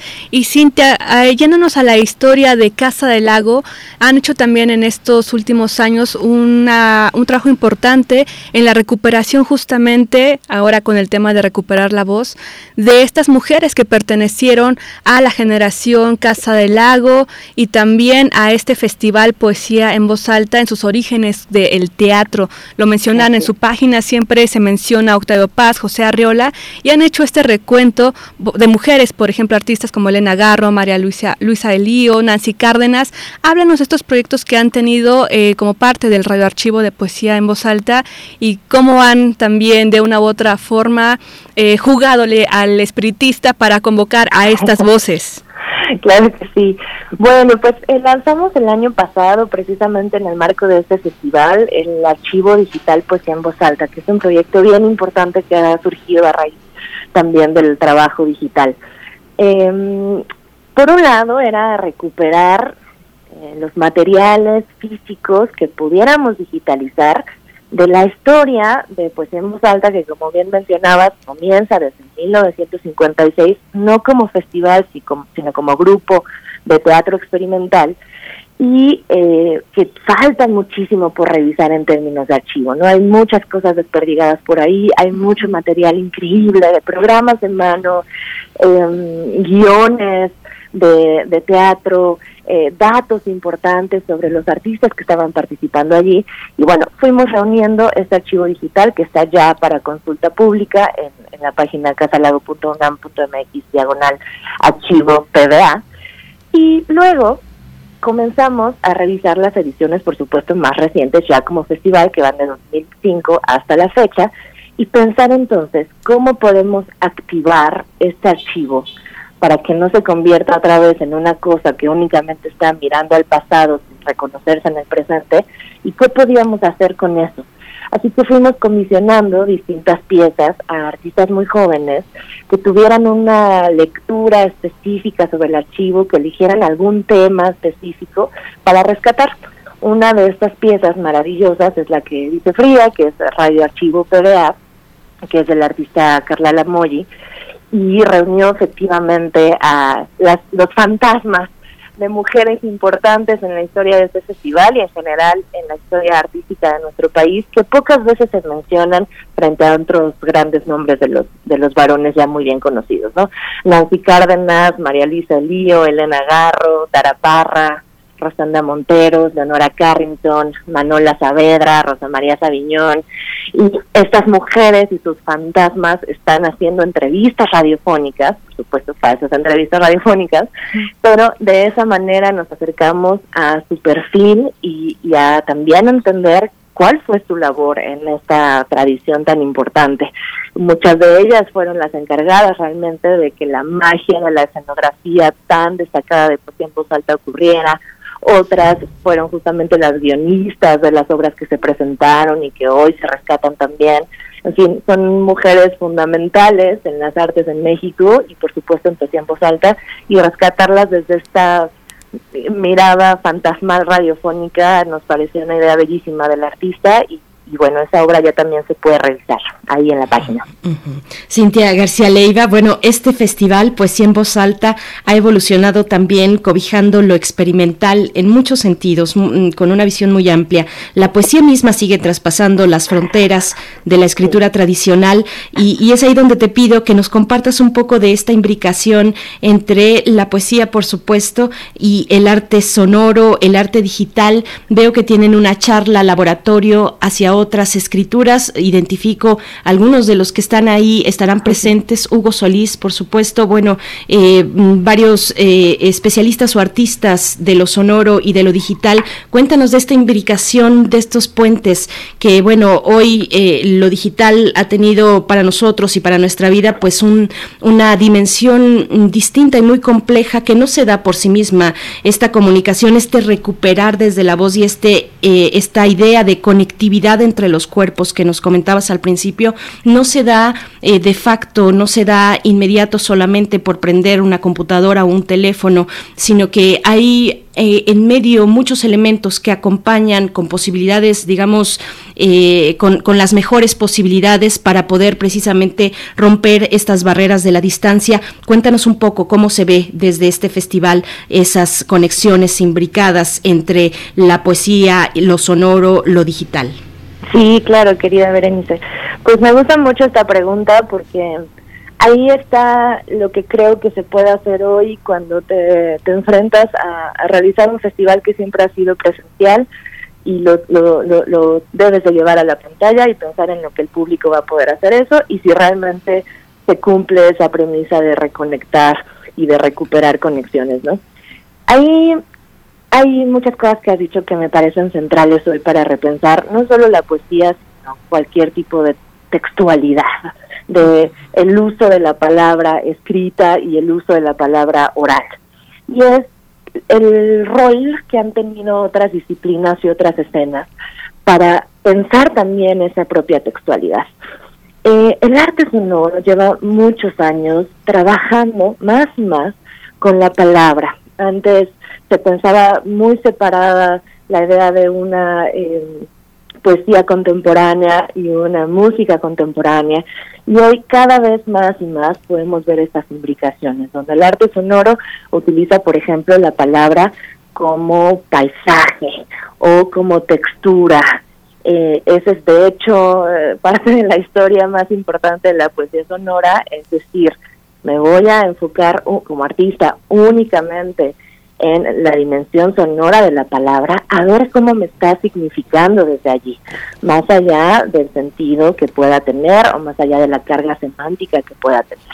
O, por ejemplo, artistas visuales, pienso en México, en alguien como Verónica Gerber Visechi, que ha trabajado desde hace tanto tiempo de manera maravillosa en este cruce y en estos espacios limítrofes entre la visualidad y el texto, produciendo unas relaciones realmente muy potentes. Y ahí nos podemos hacer una muy buena historia, que es lo que ha hecho muchas veces la literatura comparada, de lo que significan estas relaciones históricas, experimentales, entre la palabra y otras disciplinas. Entonces, ahí vemos cada vez más confluencias entre artistas sonoros que trabajan con poetas, poetas que trabajan con artistas visuales, combinatorias, luego, desde hace tiempo hay también un momento importante donde se empieza a hablar de la literatura electrónica, que es algo que también conoces. Y en esta literatura electrónica eh, ha habido una discusión enorme de qué significa que el texto ya esté en términos de código, comparándose, o que ya tengamos que pensar en programadoras o programadores para realizar una pieza digital, como es el caso de las piezas que estamos haciendo hoy para Casa Lago. ¿Cuál es el papel de la colaboración entre estas disciplinas y entre estos campos de conocimiento para que el texto se ponga en movimiento? ¿Qué eh, programas artísticos del siglo XX, eh, vanguardias y posvanguardias, adelantaron ese trabajo. Yo siempre pienso en los concretistas brasileños, por ejemplo, en los escritores de literatura conceptual, en el Eulipo, que estuvieron experimentando ya con una palabra muy plástica, eh, haciendo constricciones, haciendo muchas estructuras que permitieran poner la palabra en movimiento de otra manera, hasta que ciertas tecnologías permiten que literalmente se mueva ante nuestros ojos, ¿no?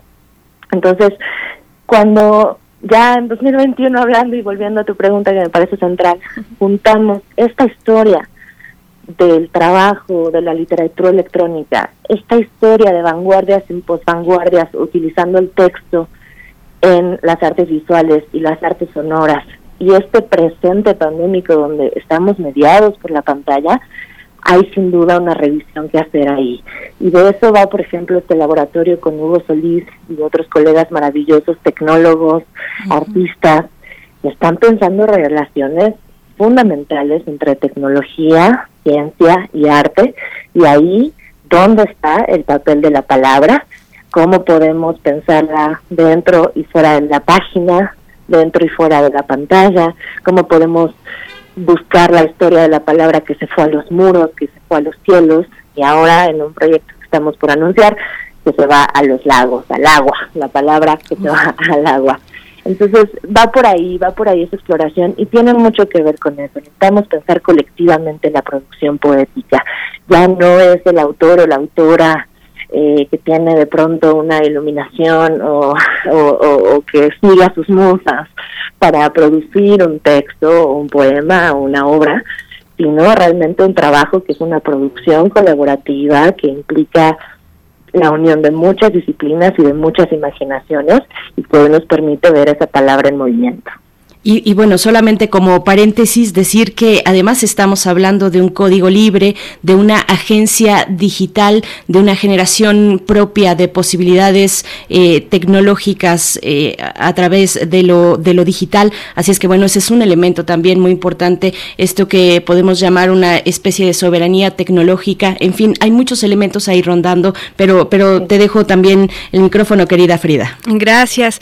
Cintia, es esto retomando lo que menciona Berenice también la posibilidad que la experimentación poética, musical, sonora permite a través de la experimentación ha sido clave justamente de las generaciones que han pasado por Casa del Lago, particularmente en este Festival de Poesía en Voz Alta, recordando por ejemplo la trayectoria de Alicia Urreta, que también estuvo, eh, formó parte de Casa del Lago, coordinando los conciertos, pero también en la experimentación como compositora ah, para teatro y de ahí fue al cine y de ahí también se gestionó como la pionera de la música electrónica en México, pensando los pianos preparados, eh, la reescritura de sus, de sus partituras, por ejemplo, ¿no? de su pensar la música. En este sentido, llegamos al video performance. Háblanos estas actividades que tenemos con Isa Telles, por ejemplo, y con Manuel Estrella. Sí, bueno, Frida, muchas gracias también por acordarte y rescatar en esta semana de aniversario de Alicia Urreta su importantísima labor. Quiero aprovechar así, pequeña pausa comercial para, para decir que este viernes, eh, decir, mañana a las 12, tenemos un retrato hablado de Alicia Urreta eh, con, con su hija, Pilar Urreta, que es coreógrafa eh, investigadora y que lleva además el archivo de su madre, eh, Alberto Cruz Prieto y otros colegas maravillosos músicos que estuvieron en contacto con ella en Casalago y fuera de Casalago y va a estar bellísimo, eso es a las 12 en los canales de YouTube de Casalago. Pero quería decir eso y además vi que Radio UNAM también hizo un especial en el Gabinete de Curiosidades. Así es, lo hicimos. Qué bueno, ah, estuviste ahí Frida, muy bien. Es que Frida es la productora y la artífice de eh, Gabinete de Curiosidades, ah, querida Cintia. ayer, ayer hablaba con, con Tito Rivas, eh, director de Teresa, al respecto del programa que hicieron y dijimos, tenemos que escuchar. Muy bien, y bueno, pues ahí estamos en sintonía. Y efectivamente, eh, esas trayectorias maravillosas como las de Alicia Orreta, que Frida conoce, eh, me parece mejor que yo, que han hecho esta historia de los cruces entre lenguajes y además que fueron gestoras, músicas, este, digo, se fueron poniendo tantas cachuchas y fueron participando en tantos terrenos maravillosos, realmente muestran hasta dónde estamos hoy llegando.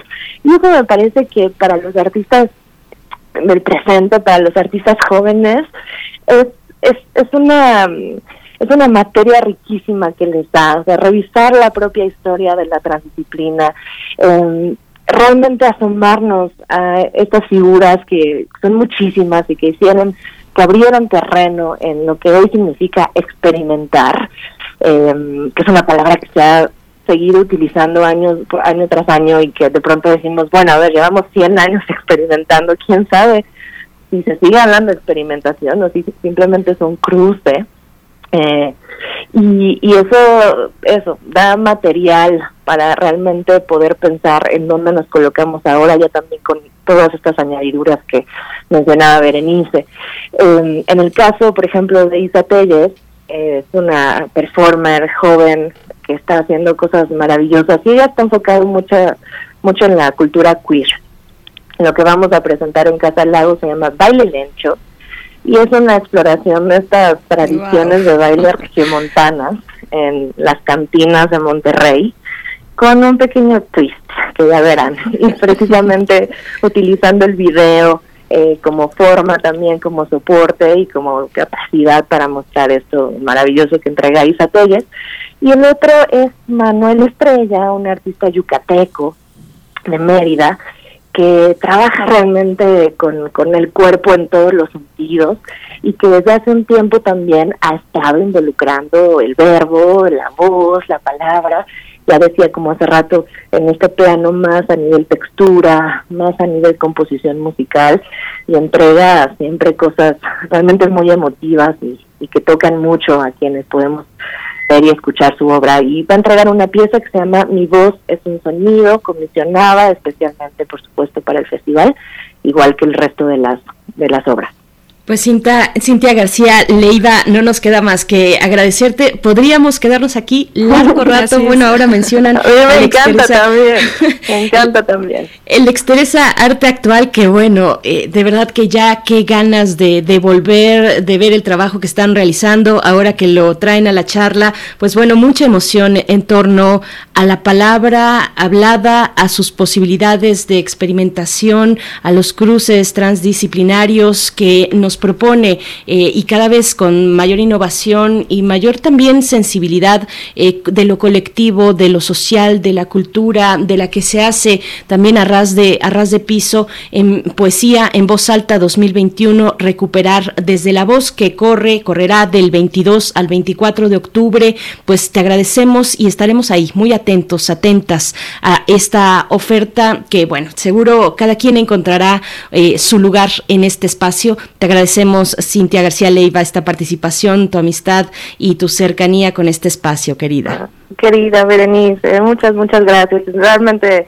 cambian ustedes el día con estas entrevistas, este el panorama se ve distinto, nos hacen repensar nuestro propio quehacer y siempre un placer escucharlas y sobre todo este diálogo les agradezco mucho también Frida, un gran placer y voy a estar muy atenta al gabinete y a, y a todos los especiales que tienen. gracias. gracias. Muchas gracias, Cintia. Gracias. Hasta pronto, maestra Cintia García Leiva, directora de Casa del Lago UNAM. No se, no se pierdan el Festival de Poesía en Voz Alta 2021 y vamos a ir con un poco de música precisamente que viene a cuento, querida Frida.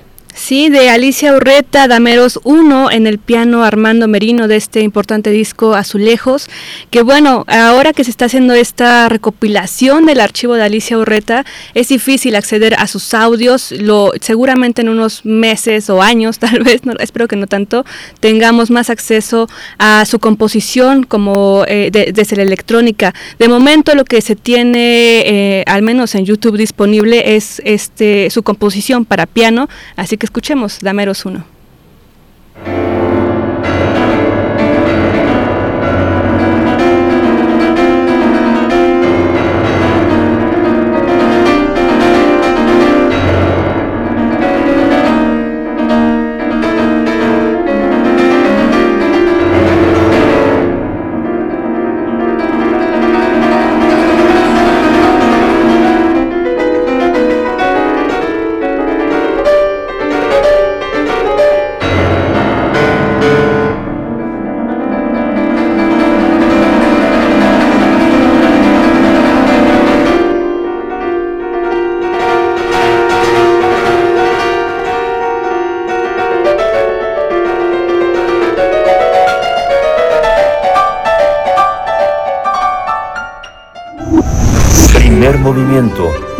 Hacemos comunidad en la sana distancia.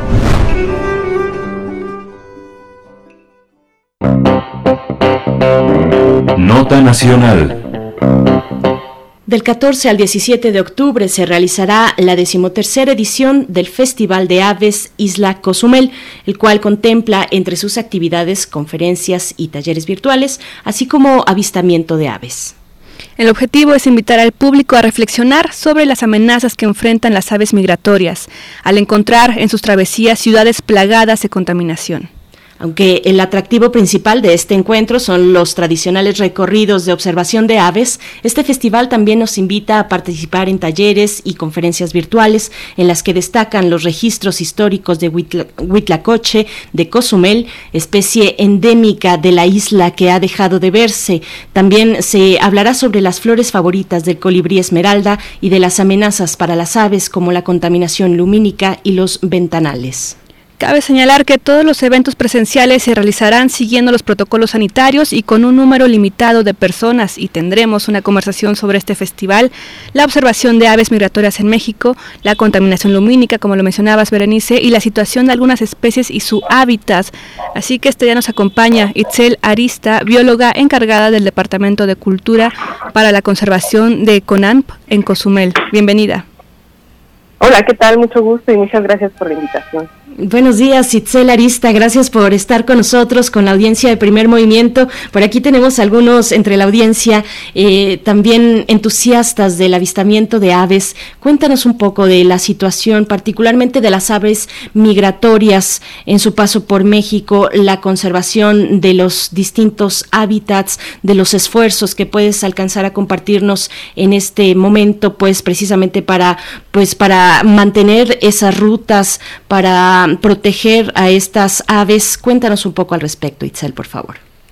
Pues sí, en esta época del año tenemos migraciones muy importantes de aves que vienen del norte del continente, de Estados Unidos y Canadá, y que justo en estas travesías larguísimas, porque incluso hay aves que cruzan todo el continente, eh, pues se enfrentan varias cosas y varias amenazas. Una de ellas es, sin duda alguna, la contaminación lumínica, que es básicamente los focos que tenemos en las ciudades, la, la gran iluminación que tenemos en las ciudades, y que puede desorientar eh, las, las rutas y los movimientos de estas aves. Y otra más son los grandes ventanales eh, que reflejan el cielo y que hacen que las aves se confundan y que tengan impacto con ellas. Eh, es una gran amenaza porque se calcula que de, de, de estas grandes migraciones pocas especies llegan a su a su lugar de destino. Eh, estamos perdiendo grandes cantidades de aves en estas travesías justo por este tipo de impactos. Y bueno, la isla Cozumel, las islas en general, son, son lugares que son refugio, hábitat eh, para estas travesías y para estos recorridos que hacen las aves. Son, son lugares en los que ellas detectan que pueden eh, descansar y pueden tomar alimento para seguir su viaje o bien para quedarse toda la temporada. Y es por esto que queremos hacer como gran énfasis y una gran divulgación de la importancia de conservar y de mantener nuestros ecosistemas sanos. Estimada Itzel, te quiero preguntar sobre que nos platiques de este pájaro, el cuitlacoche, no confundir con este apreciado hongo que nos comemos, eh, que nos puedas hablar de él, ¿no? Y que de una u otra forma se dejó de mirar en este entorno, en este hábitat, y ahora están viendo su recuperación, si es que ya está extinto, cuéntanos. Pues sí, es un ave que era muy común en, hace unas décadas, en, la década de los eh, finales de los 90, 80. Eh, era una ave tímida, pero como es una ave que hace un canto muy peculiar, era normal escucharlo en la isla. Es una ave endémica, solo vive aquí en Cozumel y en ninguna parte del mundo. Eh, es se llama Cuitlacoche de Cozumel, justo no hay que no, hay que confundirlo con el hongo que le sale a los al maíz. Em, en, el, en el centro del país tienen una, una especie hermana del Cuitlacoche de Cozumel, pero el que teníamos aquí era distinto, es una especie nueva, una, una, especie, una especie endémica, perdón y era muy abundante eh, y al paso del huracán Gilberto en el 85 eh, se dejó de ver, eh, empezó a tener como registros muy muy bajos y la última vez que pudieron registrar a este Cutracoche Cozumel mediante técnicas científicas fue en el 95, entonces tenemos más de 20 años que no lo observamos es posible, o, en, algunos recorridos durante el 2005 eh, eh, dijeron haberlo escuchado, pero en realidad no es un registro confirmado. Entonces, por lo tanto, pues tenemos más de 20 años que no lo vemos y, de hecho el Cuitlacoche cosumé es una de las especies a nivel del país, a nivel más crítico. Eh, está catalogada como en peligro de extinción y es probable que se desaparezca. Itzelarista, ¿qué otras especies podrías compartirnos, destacar que se encuentran bajo este tipo de amenaza eh, en sus rutas migratorias, en sus espacios, en sus ecosistemas, en sus maneras de vida, de reproducción? Pues, por ejemplo, hay otras especies a las que se les ha estado haciendo como gran énfasis, por ejemplo, el el flamenco rosado, que en la península de Yucatán también llegan muchísimas a anidar y que también es una especie que está en alguna categoría de riesgo y que también se eh, hay grandes esfuerzos por su recuperación y por mantener los sitios de anidación en buen estado. Eh, otras especies que a lo mejor no son migratorias, pero que también en nuestro país corren gran riesgo, son los loros. Los loros tenemos una tradición y una, una cultura de tener loros en nuestras casas y eso ha impactado de manera grave a las poblaciones del oro, en, sobre todo pues, de las selvas en, nuestro país. Y, pues también es una invitación a, que no compren fauna silvestre y que más bien eh, se acerquen a este tipo de actividades en las que es mejor observar a la fauna en su medio natural. Claro. Itzel, háblanos también por favor de, eh, bueno, pensando en el trabajo de los polinizadores y justamente que están en este proceso donde estamos al borde, ¿no? De que podamos perderlos y con ellos pues toda nuestra existencia como tal. Cuéntanos de las flores que son las favoritas del colibrí, que si bien también no es un insecto, es un ave, pero también hace esta función, ¿no? De la polinización. Sí, es un importante polinizador y sí, eh, el año pasado hubo una investigación eh, sobre cuáles son las flores a las que se acerca más el colibrí esmeralda, que también es una especie endémica para Cozumel, y justo vamos a tener una conferencia en línea al respecto eh, mañana eh, para que nos expliquen cuáles son estas flores a las que se acerca el colibrí y sobre todo para que a la para que nosotros aprendamos a identificarlas y poderlas tener en nuestro jardín. Eh, para la gente que nos escucha en, todo el país, en el centro del país, es muy importante tener en nuestros sitios, en nuestro jardín, en nuestras eh, macetas, plantas nativas, porque esto ayuda de gran manera a los polinizadores y entre ellos el colibrí.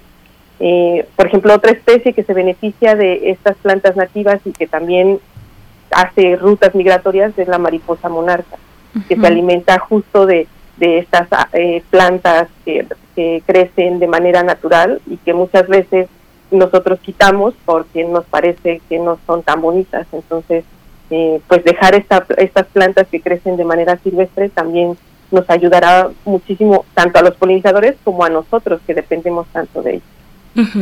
Itzel, eh, ahora que nos cuentas de, pues, de los jardines en casa, eh, también es, mm, pues es común colocar en nuestras ventanas, en nuestros balcones, bebederos, bebederos para colibríes y otras aves, eh, pero a veces en, compramos o nos adquirimos este tipo de líquidos rojos que venden, pues, en los lugares donde también compramos nuestras plantas, nuestra vegetación para casa. ¿qué, ¿Cuál es la recomendación respecto a lo que le estamos ofreciendo? A esas especies alrededor de nuestros hogares este tipo de líquidos? ¿Es recomendable, no es recomendable? ¿Es mejor hacer una mezcla en casa? ¿Qué tipo de ingredientes? Cuéntanos un poco de esta parte. La recomendación siempre va a ser tener plantas nativas, pero en algunas ciudades en donde es como un poco más difícil tener tener eh, espacio para tener plantas, se recomiendan los bebederos de colibríes siempre y cuando sean con productos certificados. O sea, cuando ustedes vayan a una eh, tienda a comprar este tipo de productos, revisen que tengan los sellos este, pues que están avalados para que eh, sea un producto que no le cause daño al colibrí. Si ustedes hacen el preparado, la verdad es que eh, hay algunas recetas en internet, nos dicen que tiene que ser un, básica, cuando cuando tú lo pruebas tiene que ser eh, el dulzor como de justo del néctar de una flor, ¿no? Y, y, creo que ahí caemos un poco en ser como subjetivos. Entonces, lo ideal es más bien comprar productos certificados si es que vamos a tener un bebedero y además eh, lavarlos de manera continua porque eh, es un poco también como, como nosotros, como nuestra propia higiene. Cuando llegan varios colibríes al mismo sitio, no sabemos si alguno de ellos puede tener alguna enfermedad y entonces al llegar otro más puede contagiar de esta enfermedad a, algunos otros. Eh, y además se, acumulan hongos, finalmente son azúcares que producen hongos y otras bacterias, entonces también es muy importante tenerlos y lavarlos de manera frecuente. Claro, en este sentido veía que el colorante rojo, por ejemplo, es lo que les atrae, por eso es que le ponen muchísimo colorante a estos líquidos. Y bueno, lo recomendable es que veía es que es mejor no propiciar estos bebederos aunque sean caseros en el sentido de que también afecta la comunidad de aves y particularmente del colibrí eh, al, facilitarle un alimento eh, pues preparado en, en esta situación, ¿no? Porque también cuando viene invierno, por ejemplo, ahora que ya está próximo, también eh, si un día por ejemplo, uno sale de viaje y se olvida del bebedero, lo deja sucio y contaminado, pues también afectará a toda una comunidad.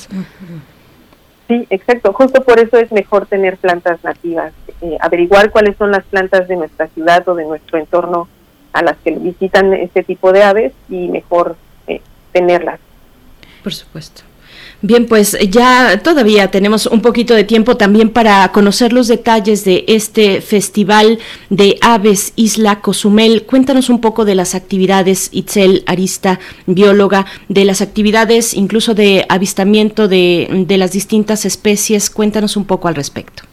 Pues ya arrancamos hoy a las 11 de la mañana con una conferencia sobre justo los registros del Cuitlacoche de Cozumel y si aún tenemos esperanza de verlo en, nuestras selvas cozumeleñas. Esta conferencia va a estar impartida por la bióloga Tania Macuset, eh, que ha hecho unos grandes registros y grandes investigaciones al respecto.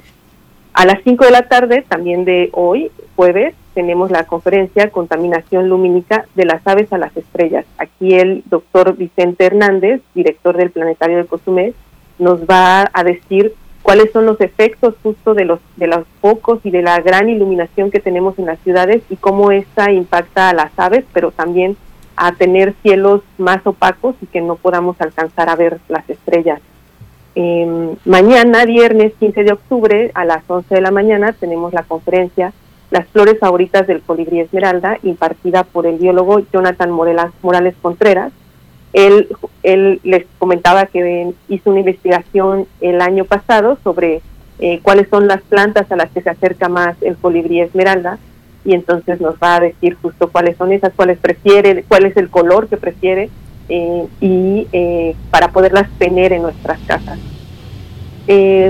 Mañana viernes, igual por la tarde a las 5 de la tarde tenemos colisiones, una amenaza para las aves. Aquí el doctor Ubaldo Márquez Luna nos hablará de eh, los impactos que sufren las, a las aves cuando se em, distorsionan con los cristales y tienen estos choques contra las ventanas. Y qué hacer para remediarlo, porque sí se pueden hacer cosas, entonces estén atentos a esta conferencia para saber qué podemos hacer para remediar esta amenaza. Eh, terminando con las, con, las actividades en línea, en línea, el sábado 16 de octubre tenemos un taller eh, eh, titulado Identificando a las aves de mi ciudad. Este taller lo impartirá la bióloga Marta Beatriz González González y nos va a decir cómo en qué fijarnos para identificar un ave y cuáles son las aves más comunes de la región y del país. Y eh, sin duda, algo tradicional del Festival de las Aves Isla Cozumel son los recorridos de observación de aves. Estos están eh, para el sábado 16 y el domingo 17 de octubre.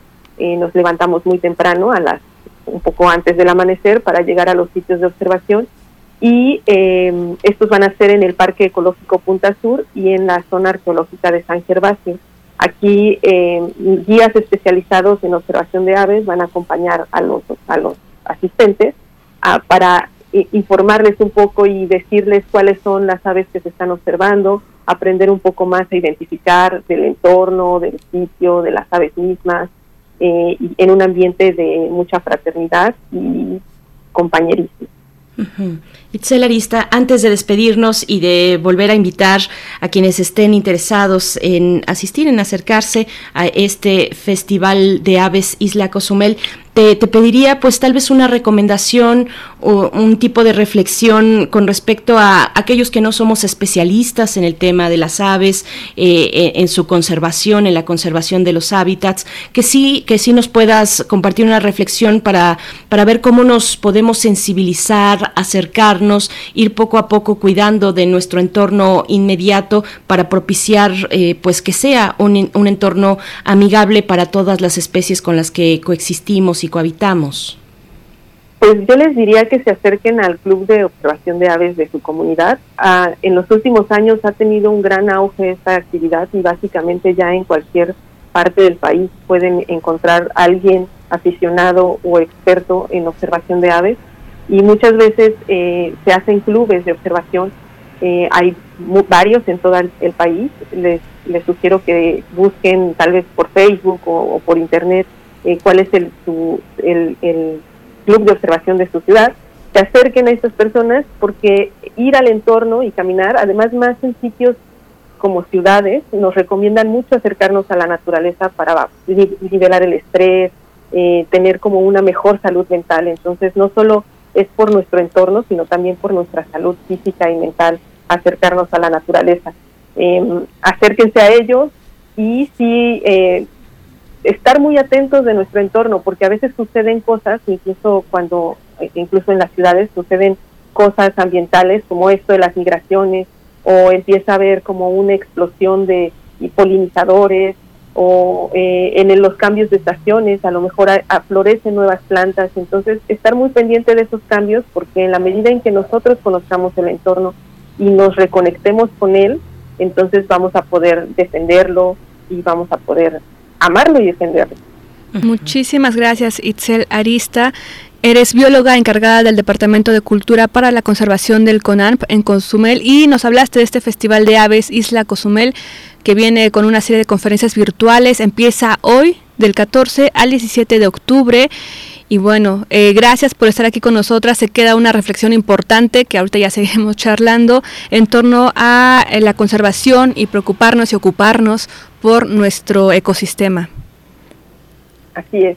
Eh, pues sí, acérquense al entorno y, todos podemos hacer algo desde muy, muy pequeño hasta muy, muy grande. Entonces, em, pues nada, estar ahí como pendiente de estas acciones y seguir inspirándonos para conservar. Gracias, gracias Itzel Arista. Hasta pronto y muchas gracias por compartir estas reflexiones con la audiencia. Hasta pronto, muchas gracias. Gracias. Pues bien, ustedes pueden acercarse a la página, el sitio electrónico biodiversidad .gov.mx. Ahí hay un listado de los clubes y grupos de observadores de aves. En México es un listado de Conavio que está además actualizado al año 2020. Eh, bueno, por supuesto que hay que ir viendo pues cuáles son las actividades ahora que, que continuamos en pandemia, pero bueno, por supuesto son avistamientos al aire libre, eh, obviamente, y también con las medidas de sana distancia, pero los hay en todos los estados de la República. Para el caso de Ciudad de México, donde transmitimos, está el grupo de avistamiento de aves de la Facultad de Ciencias de la UNAM, están los capulineros de Tepalcatlapal, Tepalcatlalpan es eh, el lugar, eh, los sensontles, del Popocatépetl, el Club de Observadores de Aves del CCH Sur de la UNAM, eh, del Museo de Historia Natural, en fin, los guameros pajareros también. Bueno, hay muchas opciones, les repito, acérquense a biodiversidad.gov.mx en este listado que actualiza constantemente la Conavio. Frida. Sí, y recordar también que cualquier cuestión que quieran consultar en torno a este festival, pues está en Facebook e Instagram como arroba avescosumel. Y también pueden dirigirse al teléfono, esto es fuera de la República, de la Ciudad de México, perdón, es 98 78 72 42 75 y bueno, a través de estas redes sociodigitales, pues si están aquí o en otro estado o incluso otro país, bueno, tendrán también acceso a estas conferencias y ahí les darán la solicitud de registro para poder inscribirse. Y saludar también a quienes están en comunidad a través de las redes sociodigitales, recordando que siempre yo veo que nos postean por ejemplo, sus jardines, sus patios, donde también, eh, por ejemplo, aquí nuestro querido Juan Stack tiene un jardín que cuida con mucho amor y en ese sentido invitar ¿no? a la comunidad a que tenga plantas endémicas de su localidad, de su delegación. Por ejemplo, la lavanda es, un, es una de las plantas pues más asequibles aquí en la Ciudad de México y que también son de las favoritas para los polinizadores. Berenice. Así es. Por último, el dato para Morelia, porque estamos también sonando en Morelia. Eh, Educación Ambiental AC eh, tiene también un grupo de avistadores de aves Igualmente, Cuaní, mm, Club de Observadores de Aves, ambos en Morelia. Pues bueno, ahí están un poquito mm, la orientación, las coordenadas para que ustedes se puedan acercar si tienen ese interés y, ser parte de estos clubes y grupos de observadores de aves en México. La lista es muy grande, pero bueno, acérquense a biodiversidad.gov.mx en este listado donde podrán encontrar seguramente una opción para ustedes. Y en este momento que son las nueve ya, las nueve de la mañana de este jueves 14 de octubre. Nos despedimos de la radio Nicolaita del 104.3. Abrazos a Morelia. El día de mañana nos volvemos a encontrar. Envíenos sus peticiones musicales para que suenen mañana, mañana viernes. Ahí están nuestras redes sociales. Nosotras seguimos, seguimos aquí en primer movimiento porque viene la poesía necesaria, los mundos posibles y también nuestra sección de derechos humanos. Vamos al corte. Síguenos en redes sociales. Encuéntranos en Facebook como Primer Movimiento y en Twitter como arroba PMovimiento. Hagamos comunidad.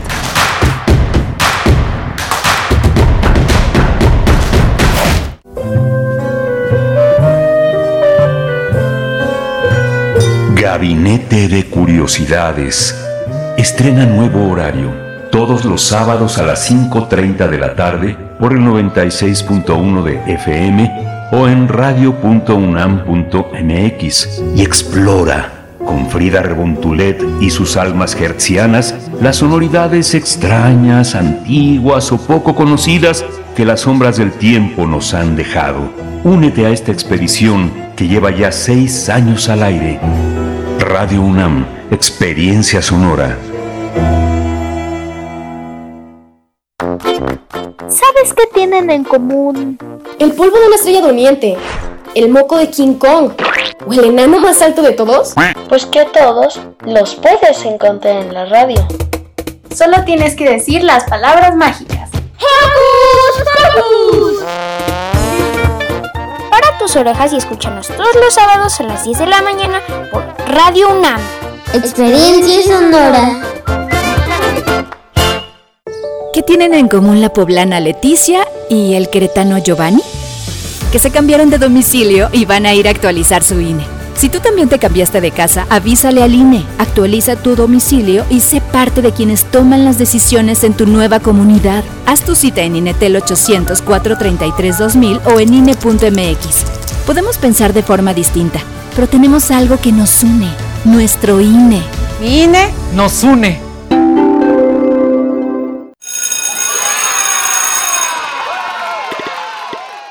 Llegó el momento. Regresamos a la escuela. En el regreso a la escuela, la detección temprana es vital.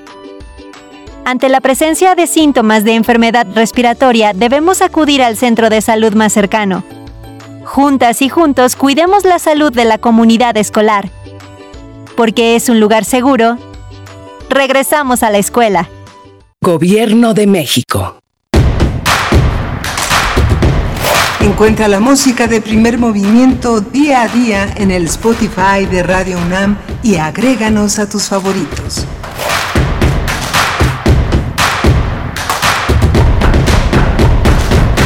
Y así con toda rapidez estamos de vuelta para iniciar nuestra tercera hora de transmisión en esta mañana. Hoy es jueves, jueves 14 de octubre de 2021 y estamos en primer movimiento dándoles la bienvenida a este espacio, también agradeciendo si desde temprano se han conectado, han sintonizado también estas frecuencias universitarias, el 96.1, el 860 de la amplitud modulada o si nos escuchan en www.radio.unam.mx Hoy que está allá en cabina mm, Violeta Berber en la asistencia de producción, Socorro Montes en los controles técnicos y Frida Saldívar con un ojo un poco en todo y, el otro en la conducción eh, aquí en esta mañana por primera vez nuestra querida Frida Saldívar, productora ejecutiva de Primer Movimiento y de otros espacios también aquí en Radio UNAM. ¿Cómo estás, querida Frida? Berenice, muy bien, muchas gracias. Disfrutando estas tres horas contigo al aire en vivo. También agradecerles a quienes han sintonizado esta emisión y también invitarles a que lo hagan a través del podcast en radiopodcast.unam.mx y en algunos avisos parroquiales de la UNAM Berenice. También mencionarles que la Orquesta Filarmónica de la UNAM regresa a la sala Nezahualcóyotl. Esto inició el 10 de octubre, pero tendrá sus conciertos hasta el 5 de diciembre.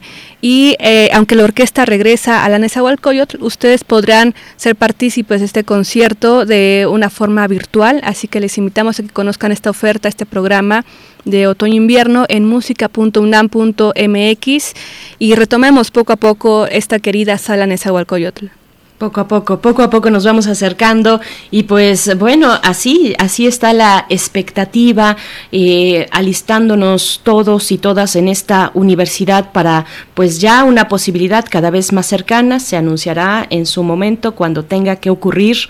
Eh, mientras tanto nos, nos seguimos, nos seguimos cuidando a distancia, seguimos pues realizando actividades, la universidad no ha parado desde el principio de la pandemia, ha continuado y al contrario, creo que ha redoblado y multiplicado sus esfuerzos por estar en cercanía con la comunidad universitaria, con los estudiantes, con los académicos y mucho más allá. La oferta cultural que desde la Coordinación de Difusión Cultural se ha desdoblado en todos estos meses de pandemia es extraordinaria, es abrumadora la cantidad de actividades que desde el primer momento salieron en línea.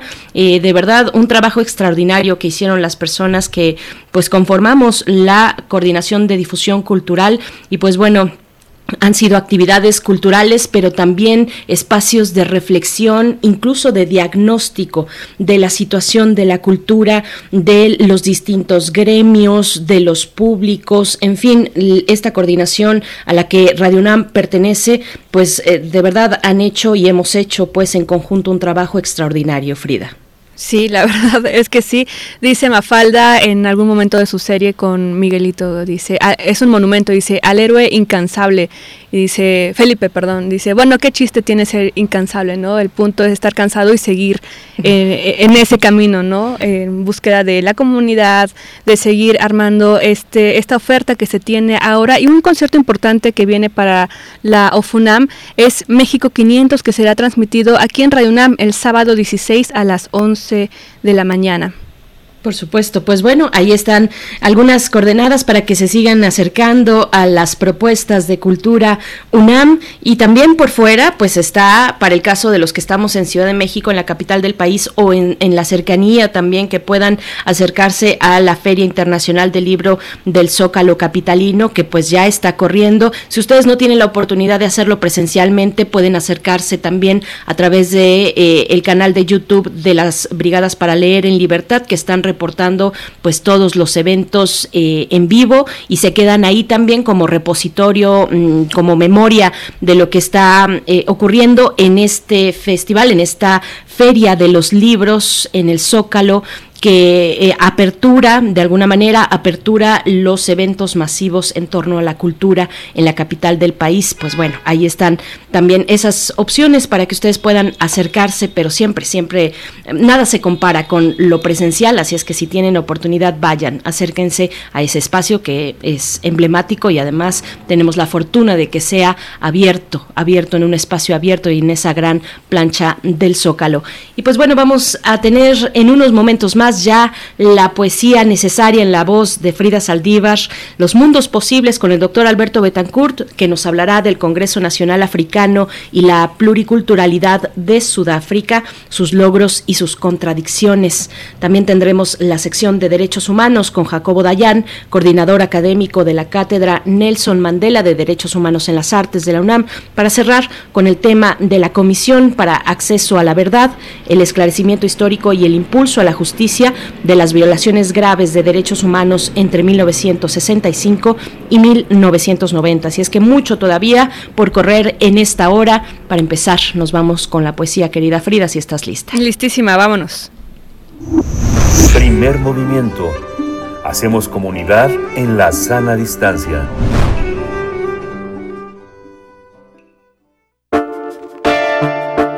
Es hora de Poesía Necesaria. Y en esta ocasión quiero compartir con ustedes un poema que se encuentra en el número 857, Nueva Época, de la revista de la Universidad de México. Esta fue la edición de febrero de 2020 ya hace un año, pero la pueden encontrar de forma digital y completamente disponible, gratuita y descargable en la página web de la revista de la Universidad de México. Solamente buscan la edición de febrero de 2020 y está dedicada a temas del cambio climático y así se llama esta edición Emergencia Climática. Y en la música escucharemos esta canción de 2007 de Depeche Mode, King Rat. El poema es de Jorge Gutiérrez Reina y se llama Ciudad desarbolada.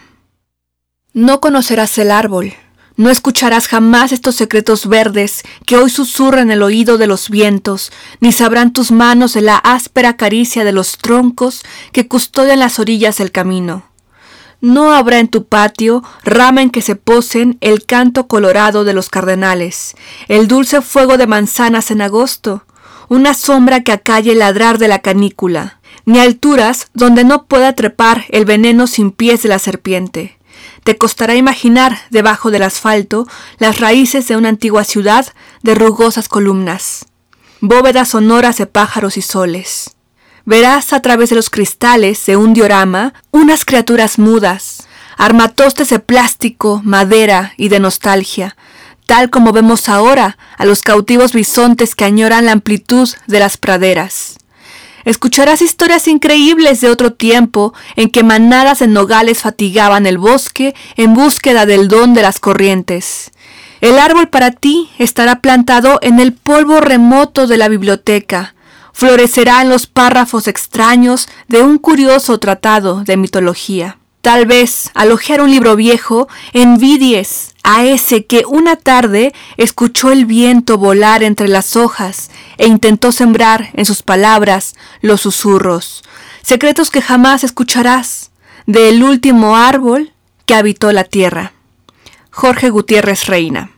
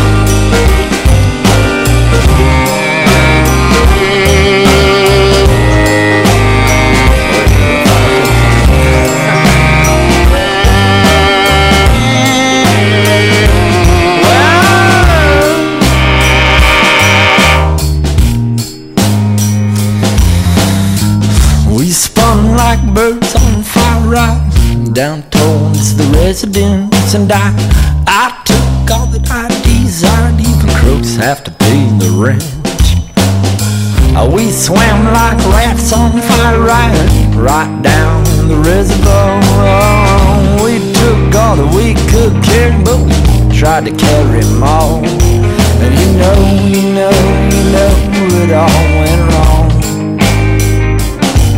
You know, you know, you know, it was all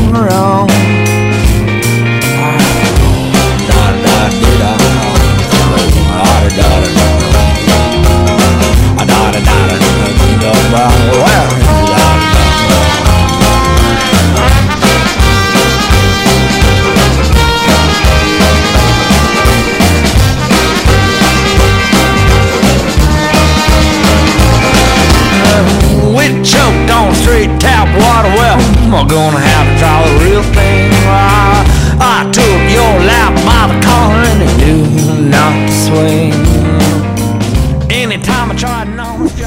Primer movimiento. Hacemos comunidad en la sana distancia.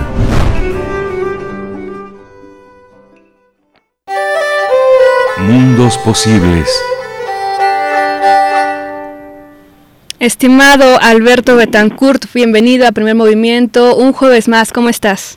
Hola Frida, hola Berenice, buenos días, ¿cómo están?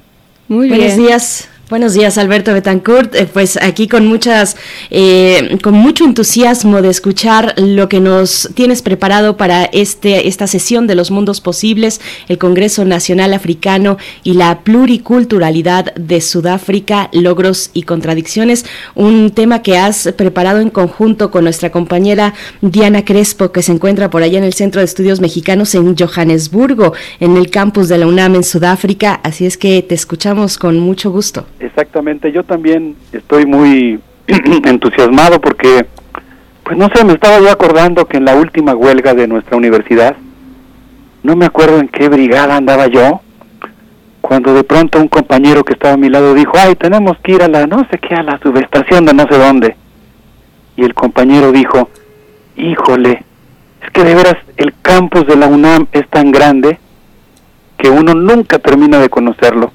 Y a mí la verdad es que al principio me pareció que era un poco exagerado, pero después me quedé pensando, y sobre todo pues las próximas experiencias en la vida me hicieron darme cuenta que efectivamente, afortunadamente, uno nunca acaba de conocer el campus de la UNAM, y pues me da muchísimo gusto poder eh, saludar a nuestros amigos del auditorio, decir buenos días, pero también poder decir buenas tardes a nuestros queridos compañeros universitarios que nos están haciendo el honor de escucharnos en Johannesburgo, Sudáfrica, en el Centro de Estudios Mexicanos, un pequeño campus de la UNAM que está albergado en una eh, universidad muy importante que se llama Witwatersrand y que alberga a ese pequeño campus de la UNAM que está allá. Les mandamos un saludo con mucho afecto y efectivamente, si te parece bien, Frida, si les parece bien, Berenice, me gustaría pues presentar este trabajo que hicimos en conjunto eh, mi amiga, colega, camarada eh, Diana Crespo, que es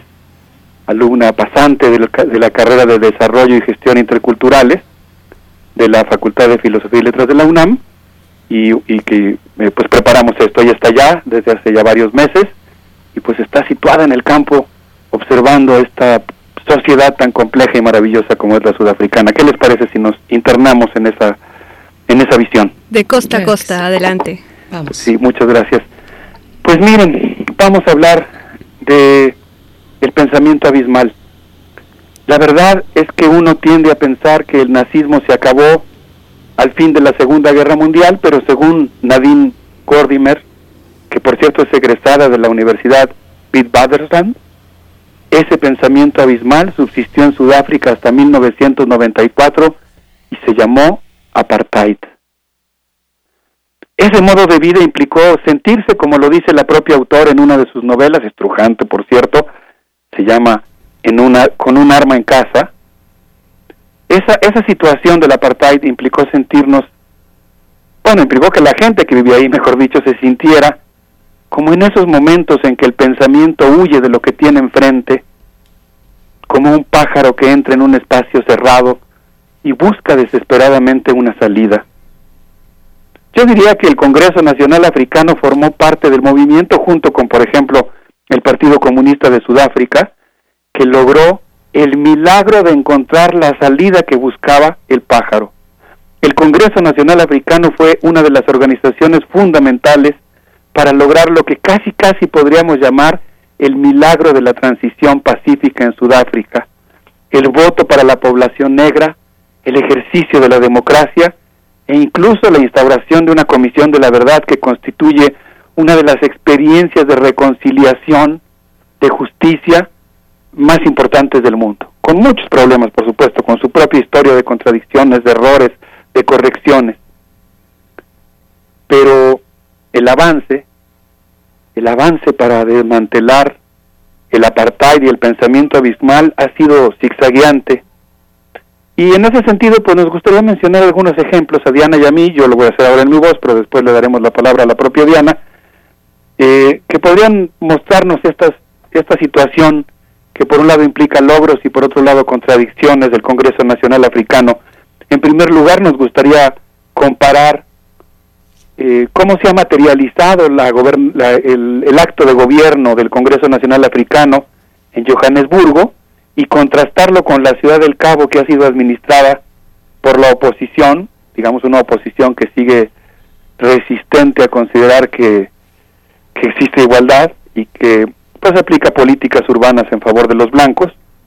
En un segundo momento nos gustaría hablar de las recientes revueltas ocurridas en julio, que pues muestran que en Sudáfrica sigue habiendo muchas, muchas contradicciones, para pasar en tercer lugar a describir brevemente algunas de las contradicciones que se presentaron en el reciente Día de la Herencia Cultural de Sudáfrica, un país en el que pues el presidente, por ejemplo, ese día dijo hola en nueve de los idiomas que se hablan en ese país, pero nunca mencionó a los migrantes.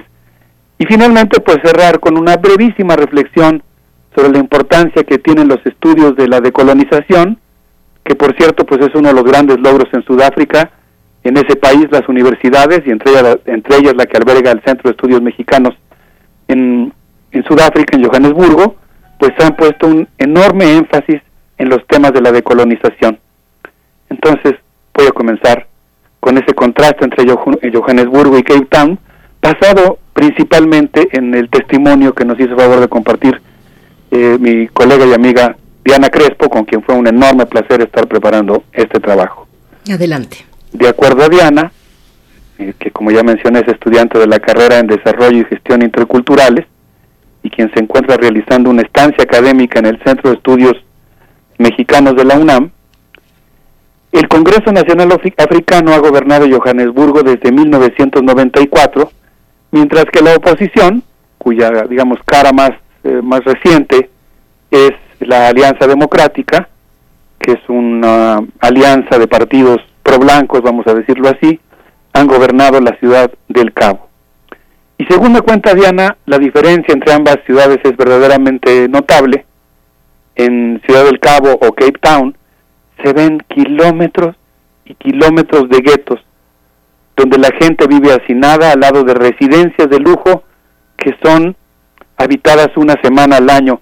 Diana hacía un símil, obviamente los símiles, eh, cuando uno hace un símil pues siempre hay que tener cuidado, pero digamos, ella decía que Ciudad del Cabo es un poco como Cancún, pero es un Cancún en el que es eh, abismal el contraste entre estas zonas residenciales, estas, eh, estas residencias lujosísimas a las que llega una familia solamente por una semana al año y, comparado con los guetos que están al lado.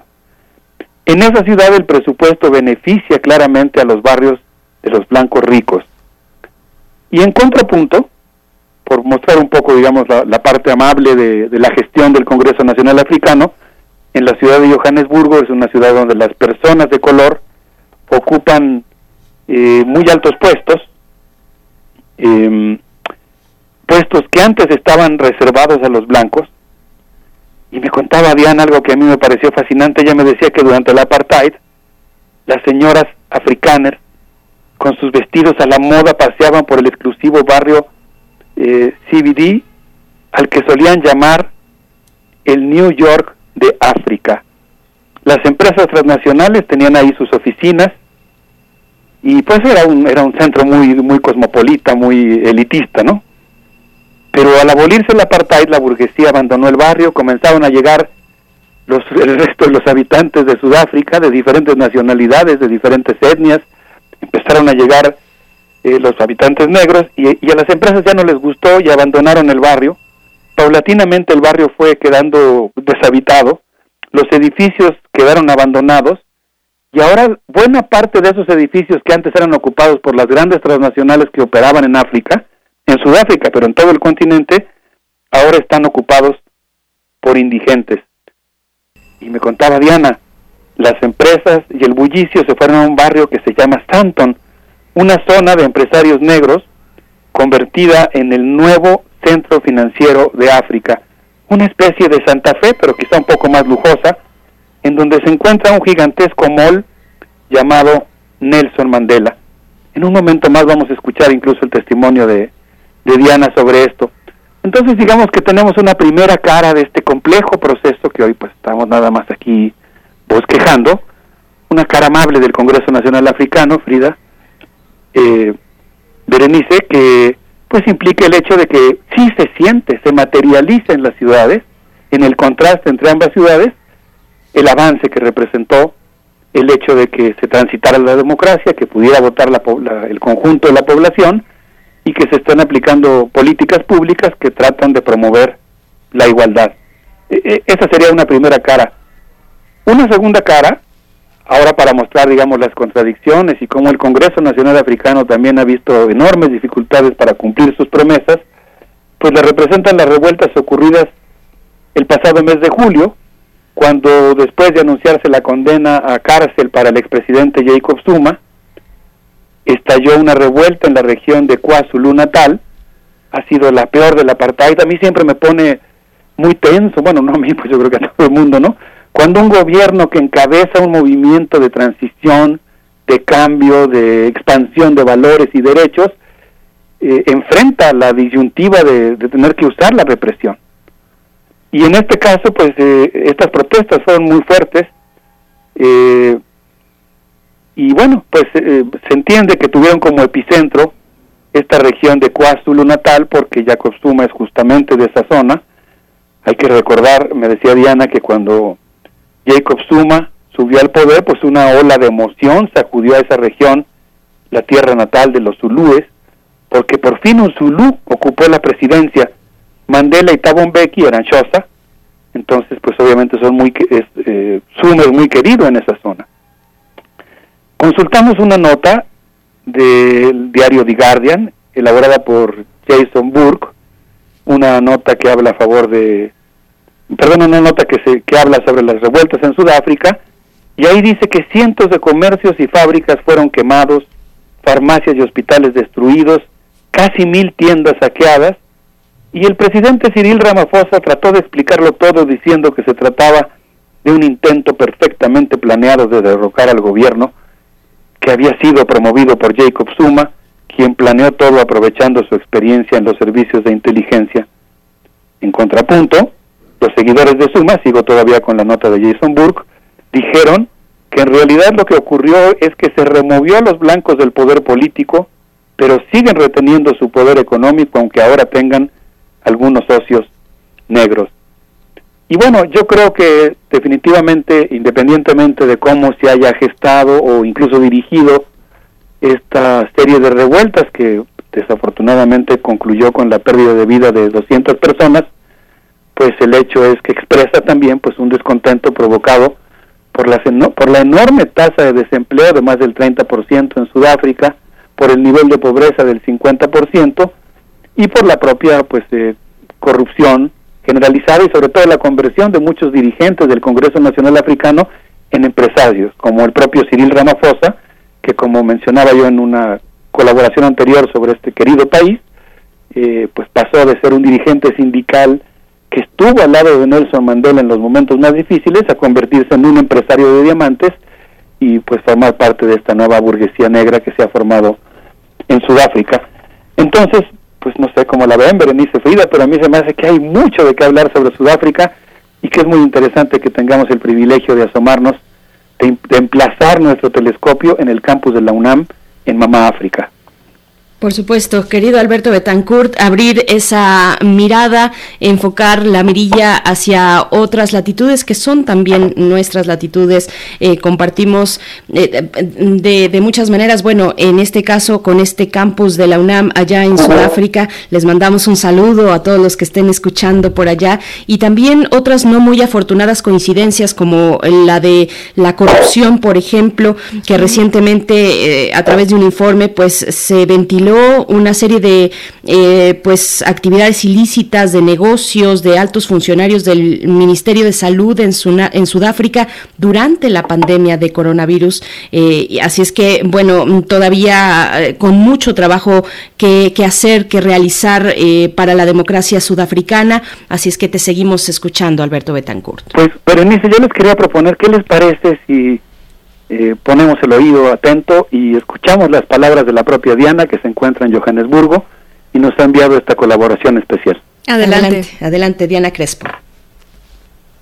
Doctor Alberto, mi nombre es Diana Crespo Morales, soy colaboradora en el Centro de Estudios Mexicanos de la UNAM sede de Sudáfrica y me entusiasma muchísimo hablar del Congreso Nacional Africano, especialmente estando en Johannesburgo, porque acá se palpa en la cotidianidad cuando el Congreso tiene aciertos y cuando tiene fallos. Después de todo, Johannesburgo es la ciudad más grande de África y lo que aquí pase no solo repercute en el resto del país, sino en gran medida en el continente. Así que me parece fundamental mencionar que el Congreso Nacional Africano ha gobernado Johannesburgo desde el 94, es decir, desde aquel momento histórico en el que Sudáfrica transitó hacia la democracia y le brindó la oportunidad de votar a su población negra. Es por esto que el Congreso ha sido visto como el Partido de la Liberación, como el partido que puso en la presidencia a Rolihlahla Mandela, que por cierto es conocido en el mundo como Nelson Mandela, pero yo prefiero llamarlo por su nombre real porque está en isicosa,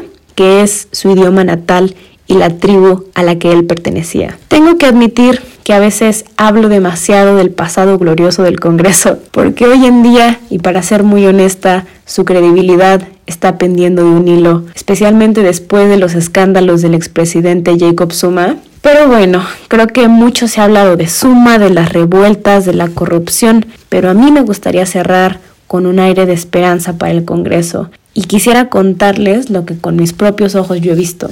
Ya he visto lugares como Santon, que en términos de la Ciudad de México sería como el Santa Fe de Johannesburgo, pero muchísimo más ostentoso. A este vecindario se le conoce como la milla cuadrada más rica de África. Y mientras caminas por las calles ves pasar los porches convertibles, los Ferraris, los Lambos, y te das cuenta que las personas que tienen ese estilo de vida ya no son los blancos, en Johannesburgo le tomó al Congreso Nacional Africano en una o dos generaciones construir una muy bien nutrida élite negra. Por otro lado, en Ciudad del Cabo, en donde gobierna la oposición, claro que existen zonas con la misma opulencia, pero las consecuencias del apartheid son absolutamente brutales. Y pronuncio apartheid porque es un concepto en afrikaans, que es otro de los 11 idiomas oficiales en Sudáfrica, una vez que estás afuera de la zona turística de Ciudad del Cabo, todo lo que tus ojos alcanzan a ver son kilómetros y kilómetros de guetos. Cuartos de lámina de unos 8 metros cuadrados en donde pueden vivir hasta tres familias. Aunque es cierto que Suma manchó irremediablemente la imagen del Congreso Nacional Africano, varios camaradas de lucha de todas las pertenencias étnicas y una servidora sabemos que Suma no representa el espíritu libertario del Congreso y es por esto que no podemos echar en saco roto a un partido tan valioso para la historia democrática de Sudáfrica. Les envío un cálido saludo a los radioescuchas de Mundos Posibles en primer movimiento y a toda la audiencia de Radio UNAM desde Johannesburgo, Sudáfrica. Muchísimas gracias. Aquí estamos, Alberto Betancourt. Muchísimas gracias, Diana Crespo. Un saludo hasta allá, a este Centro de Estudios Mexicanos en Johannesburgo, a las 5 de la tarde, si no estamos equivocados, Alberto. Sí, 4 o 5, no estoy seguro por ahí. y seguro nos están escuchando, lo cual, pues, amerita reiterar ese saludo desde México, Tenochtitlan.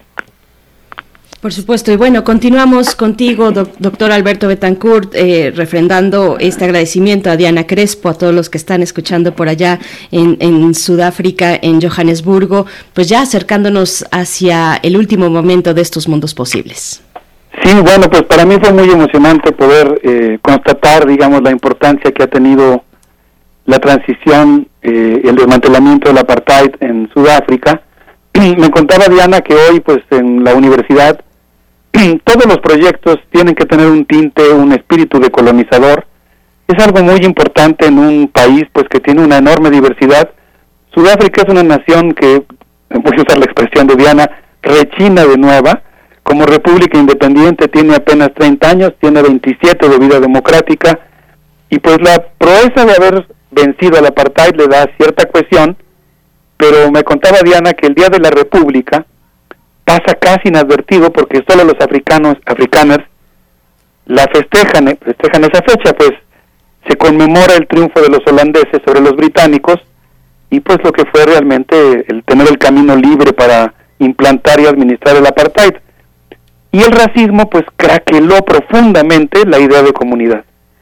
De tal suerte que lo que vendría siendo el equivalente a un día de la independencia, a un día de la república, sería realmente el 24 de septiembre, el día que se festeja la herencia cultural y en, esa jornada cada sudafricano, por ejemplo en la reciente que acaba de ocurrir hace una semana, cada sudafricano salía a las calles vestido con su atuendo tradicional, Johannesburgo desbordó colorido, con pues, eh, entusiasmo, ¿no? Digamos, con la comida, la música, correspondientes a los zulúes, los chozas, los africanos, y los migrantes de Mozambique, de Zimbabue, de Angola, de Lesoto. Y bueno, pues nosotros tenemos que recordar que Sudáfrica es una nación en la que hay una fuerte presencia de los migrantes. Me contaba Diana, por ejemplo, que en todas las casas y en los departamentos, incluso en los más modestos, es muy común que haya trabajadoras y trabajadores domésticos, choferes, jardineros, provenientes de los países vecinos y cuando algo sale mal, como suele ocurrir, la culpa es de los migrantes. Ah, hubo un asalto en la esquina, pues ¿quién va a ser? Los migrantes que vienen de tal país, ¿no? La mayoría carecen de papeles, trabajan arduamente para llevar comida a su casa y pues la verdad es que eh, pues sufren paradójicamente también esta, esta discriminación. Y me decía Diana que también pues hay otras minorías por ejemplo, todos los sudafricanos de ascendencia italiana, portuguesa, griega, libanesa. En ese contexto es que son importantísimos los estudios sobre decolonización, pues prácticamente se nos ha acabado el tiempo, pero quisiera decir que, por ejemplo, la Universidad de Witwatersrand, que alberga el pequeño campus de nuestra universidad allá, pues está tomando muy, muy en serio los estudios decoloniales y pues prácticamente todas las actividades académicas están encaminadas a desmantelar en términos mentales, culturales, académicos, la herencia de la colonización. Yo quisiera concluir, Frida Berenice, pues diciendo que me parece muy eh, importante rescatar las palabras de Rafael Winkler, un profesor de la Universidad del Departamento de Filosofía de otra universidad, la Universidad de Johannesburgo, quien plantea que la decolonización implica una crítica del colonialismo y el liberalismo, un combate contra la injusticia epistémica, porque ésta construye la falta, la supuesta falta de agencia racional de personas, grupos, clases y géneros. Y pues esto, esto es una tarea de primer orden. Todos, entre todos, tenemos que pensar de otra manera las relaciones entre razón y poder, entre libertad de conciencia y libertad económica.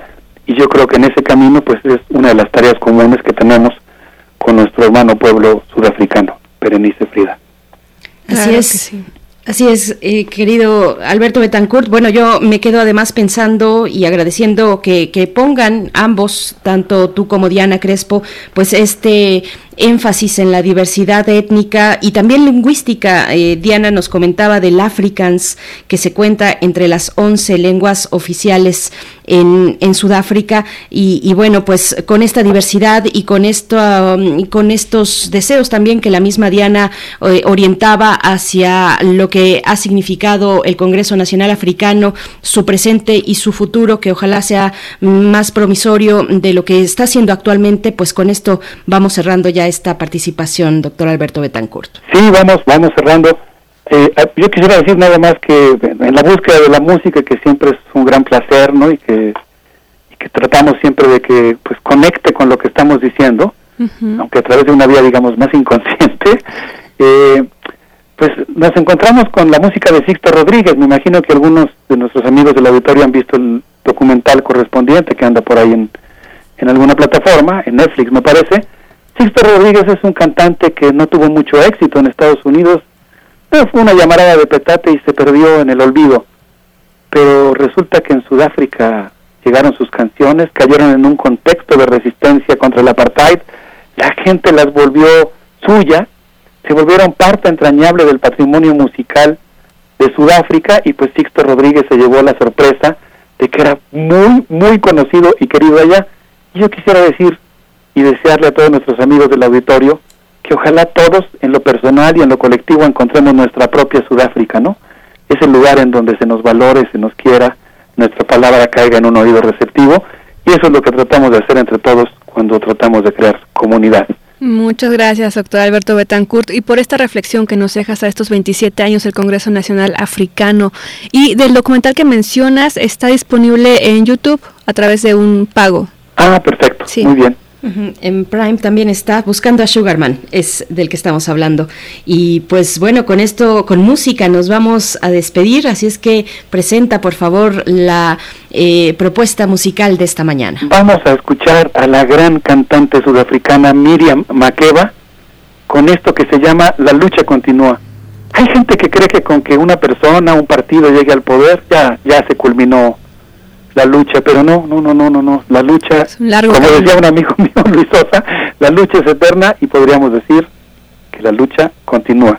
Claro, ha pasado mucho en Mozambique, la, canción se refiere a, Mozambique, han pasado muchas cosas en Mozambique desde que esta canción se cantó, eso ameritaría otro programa, pero sí podemos afirmar que la lucha continúa. Un abrazo para todos. Gracias. Hasta pronto, Alberto Betancourt. Vamos con música, Miriam Makeba.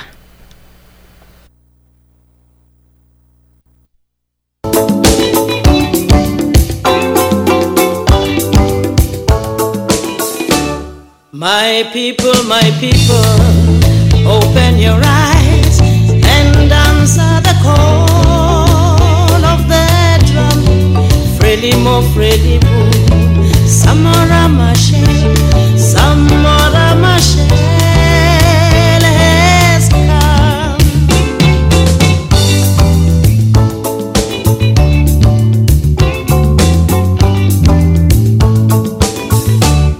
Maputo, Maputo, home of the brave, our nation will soon be as one.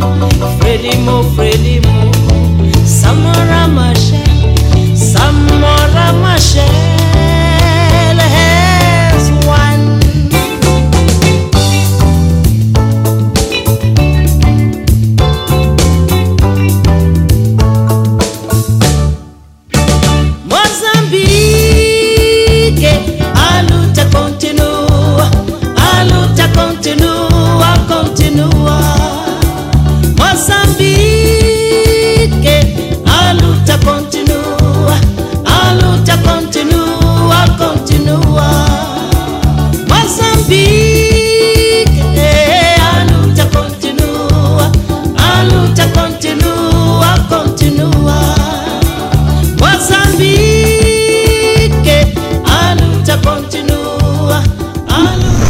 Primer movimiento. Hacemos comunidad en la sana distancia. Libertad. Seguridad. Salud. Identidad. Alimentación. Libre desarrollo de la personalidad. Educación. Pensar nuestros derechos humanos. Y ya estamos aquí con el doctor ah, Jacobo Dayan, bienvenido, coordinador académico de la Cátedra Nelson Mandela de Derechos Humanos en las Artes de la UNAM, para hablarnos de este decreto para la creación de la Comisión para el Acceso a la Verdad, el esclarecimiento histórico y el impulso a la justicia de las violaciones graves a los derechos humanos de 1965 a 1990. Buen día, Jacobo, adelante. Se nos cortó la línea, pero ya estaremos en breve enlazándole para que nos pueda hablar sobre esta comisión del acceso a la verdad como mencionaba la canción anterior, Berenice, la lucha continúa y esperemos que, que conforme pasen, pues no los años, sino tal vez un proceso largo, ¿no? De décadas, siglos tal vez, sean menos las trabas para acceder a, a, un, a derechos humanos, ¿no? Realmente en, en, a lo largo del mundo. Por supuesto. Bueno, creo que ya tenemos sí, a Jacobo Dayan. Eh, Jacobo, buenos días, ¿cómo te encuentras? Buenos días, ¿cómo están? Miguel Ángel Berenice, por allá anda Miguel Ángel. Está, hoy no está Miguel Ángel, Frida Saldívar se encuentra aquí en el micrófono ah. y, y, te acompañamos. Jacobo Dayan, en esta reflexión, fíjate que en esta semana conversábamos el martes con Pablo Romo y él hacía precisamente hincapié en, esta, en este tema que hoy nos compartes y hablaba pues de los antecedentes, de los eh, distintos momentos de la historia reciente mexicana para esclarecer este tipo de hechos. Hablaba de aquel fracaso de en el momento y en el sexenio de, de Vicente Fox precisamente para esclarecer y llevar justicia a los hechos de la llamada guerra sucia. Así es que bueno, tenemos eh, con ese eh, ámbito de cuestiones esta presentación tuya también. Te escuchamos, Jacobo Dayan. Y así es, como bien lo decía Pablo, eh, México vivió momentos de mucha violencia durante el siglo XX, en lo que se conoce como la, la guerra sucia y el momento oportuno en la historia de nuestro país, porque evidentemente el PRI nunca se iba a realizar a sí mismo, es con la transición al, panismo con el, en el sexenio de Fox. Y se comete un grave error durante el sexenio de Fox, otra vez creando una fiscalía especializada, sabiendo que las fiscalías en nuestro país tienen severos problemas y que el marco normativo, el marco legal mexicano, no daba para enjuiciar crímenes que en algunos casos habían prescrito porque habían ocurrido muchos años atrás y por ejemplo no teníamos tipificados o no tenemos tipificado todavía los crímenes contra la humanidad en el Código Penal mexicano. Esa misma fiscalía tenía la obligación de emitir un informe, una, una suerte de comisión de la verdad al interior de una fiscalía, todo mal hecho, es decir, la fiscalía es fiscalía, las comisiones de la verdad son comisiones de la verdad. Bueno, durante el gobierno de Fox se decidió todo meter en la misma en la misma, el mismo saco. Ese, esa fiscalía emitió un documento que nunca fue público, que se filtró eh, a organizaciones y medios y que anduvo circulando por ahí en organizaciones internacionales, pero que nunca se le dio la verdadera importancia a ese documento, que ni siquiera eh, fue, repito, hecho público de manera oficial ni reconocida de parte del gobierno. Hay un ejercicio posterior hecho, eh, una vez que fracasa la Fiscalía de, Fox, el Estado de Guerrero asume la responsabilidad y al poco tiempo, ya en el, ya en el siguiente sexenio, crean una comisión de la verdad para Guerrero. Es decir, ya que la federación no pudo entregar verdad, bueno, pues en Guerrero el Congreso crea esta comisión de la verdad que tuvo muchos problemas, no tuvo el financiamiento adecuado, a nivel federal le negaron documentos, eh, recibieron amenazas las y los comisionados, eh, una cantidad de trabas que tuvieron y al final, después de un esfuerzo enorme, emiten un, un, informe de, una, de, la Comisión de la Verdad de Guerrero, que después nadie recoge, no se hace justicia, no se reparan las víctimas, otra vez perdimos en México no perdemos la oportunidad de perder oportunidades. Entonces, en la Comisión de Guerrero ahí quedó, hay un buen documento que después nunca ocurrió nada con él. Y bueno, ahora, como parte de los compromisos de la actual administración de crear mecanismos de justicia transicional, es que el gobierno federal decide crear mediante un decreto presidencial, eso es importante, una comisión de la verdad con nombre largo, comisión de la verdad y esclarecimiento histórico e impulso a la justicia de las violaciones graves a los derechos humanos, etcétera, etcétera, etcétera, de 1965, 1965 a 1990. Y de nuevo surgen varias preocupaciones. de nuevo, en México decidimos hacer las cosas mal para mantener el control político. Las comisiones de la verdad deben ser independientes. El Estado, el gobierno no puede eh, investigar los crímenes del propio gobierno o del propio Estado. Es decir, si, en la guerra sucia sabemos que la investigación se centrará seguramente en las Fuerzas Armadas, en la Dirección Federal de Seguridad, pues que son instancias al interior del gobierno. Se requieren aunque sean otros partidos los que gobiernen, se requieren comisiones independientes. Y no el gobierno de, eh, el gobierno de Andrés Manuel López Obrador, así como ningún gobierno en la historia de este país ha decidido soltar el control político de la justicia, pues tampoco quieren soltar el control político de la verdad, así como se oye como si estuviéramos en el Orwell de 1984. Y lo que hacen es crear una comisión cuyos comisionados son funcionarios públicos, el subsecretario de Gobernación para Derechos Humanos, el decía Alejandro Encinas, el canciller, eh, el secretario de Hacienda, la, el- los titulares del Archivo General de la Nación, que por cierto se han negado a entregar archivos,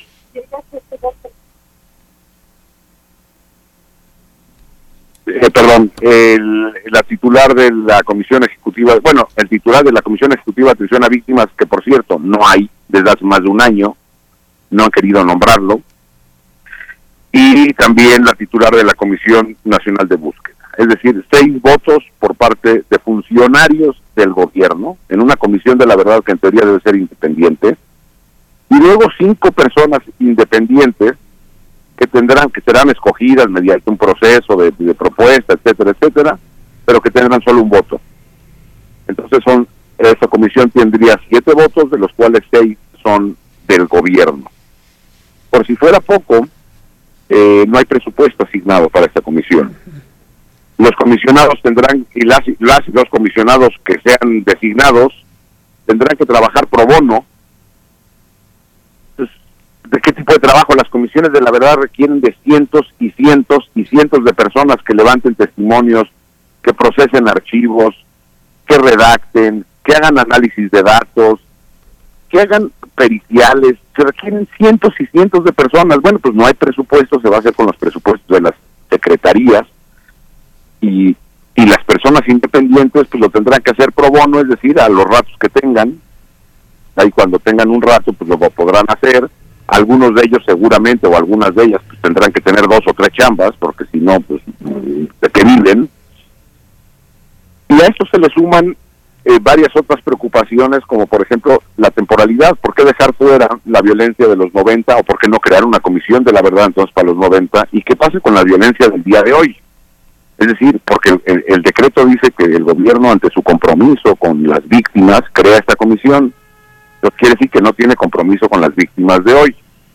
Cualquier recomendación de una, de una comisión de la verdad de guerra sucia tendrá que ir dirigida a las Fuerzas Armadas en mayor transparencia, apertura, rendición de cuentas, llevadas a la justicia, apertura, en un gobierno que está en exactamente en el otro sentido, dándole cada vez más poder al ejército, menos controles, más opacidad. Es decir, es completamente fuera de lugar una comisión con estas características, aunque algunas víctimas han aceptado esta comisión, otras víctimas de la guerra sucia se han manifestado en contra de esta comisión, pues esto no es una comisión de la verdad que garantice nada. Y la justicia, dice el mismo decreto, tendrá que depender pues otra vez de las fiscalías, de las fiscalías locales y en todo caso de la creación de una fiscalía especial. Parece que no aprendemos o parece que nos pueden seguir diciendo que creando fiscalías o fiscalías especiales se va a batir la impunidad, cuando en más de una ocasión ya se ha dicho esas las fiscalías siguen estando ahí para garantizar impunidad y lo que se requiere son mecanismos extraordinarios de justicia como ocurre en otros países. En Colombia se creó la Comisión de la Verdad y se creó un mecanismo especial de justicia, la Jurisdicción Especial para la Paz. En México creemos que nadie nos puede venir a decir, no, pues no tenemos nada que aprender de fuera, nos sentimos omnipotentes y evidentemente la clase política sigue queriendo tener el control político de la verdad y de la justicia. Espero equivocarme, no creo que esta comisión de la verdad rinda buenos frutos. Jacobo Dayan, te pregunto y te llevo al ámbito de las organizaciones, de las familias, organizaciones históricas. Está Eureka, por supuesto, está Hijos también. Eh, no sé exactamente cuántos años tiene, eh, por ejemplo, hijos, pero, pero bueno, son décadas las que han recorrido en este camino por la justicia y la verdad estas familias eh, para saber qué pasó con sus familiares, eh, ya sea presos políticos, desaparecidos, asesinados, desplazados, en fin, todo esto que configura los crímenes de la llamada guerra sucia. Cuéntanos un poco de estas organizaciones, de las familias. ¿Encuentra cercanía con el gobierno frente a ellas? ¿Hay inclusión? ¿Hay oportunidad de diálogo? Y más importante aún de participación directa, activa de las organizaciones con eh, esta nueva comisión? Pues eh, por lo que se ha visto en medios incluso, eh, algunas de estas organizaciones han participado en la creación de este decreto. yo he hablado con algunas de ellas, algunas de ellas incluso por, pues diría que por precaución no han hecho pública su, su, su, su posición para no enfrentarse al interior de los, del movimiento de víctimas, pero algunos colectivos de los que mencionas no están de acuerdo con la creación de esta comisión en estos términos. Por ejemplo, otro de los problemas, hablan de búsqueda de personas desaparecidas. La Comisión Nacional de Búsqueda tiene una unidad de búsqueda de personas de guerra sucia conformada por una persona. Si no hay más recursos asignados, pero recursos en serio, a búsqueda, la Comisión Nacional de Búsqueda, en especial, para, por ejemplo, en este caso, para guerra sucia, pues una, una persona, es decir, desde que se creó la Comisión Nacional de Búsqueda, ha habido una persona buscando a las personas desaparecidas de la guerra sucia, que han pedido entrar a cuarteles militares, por ejemplo.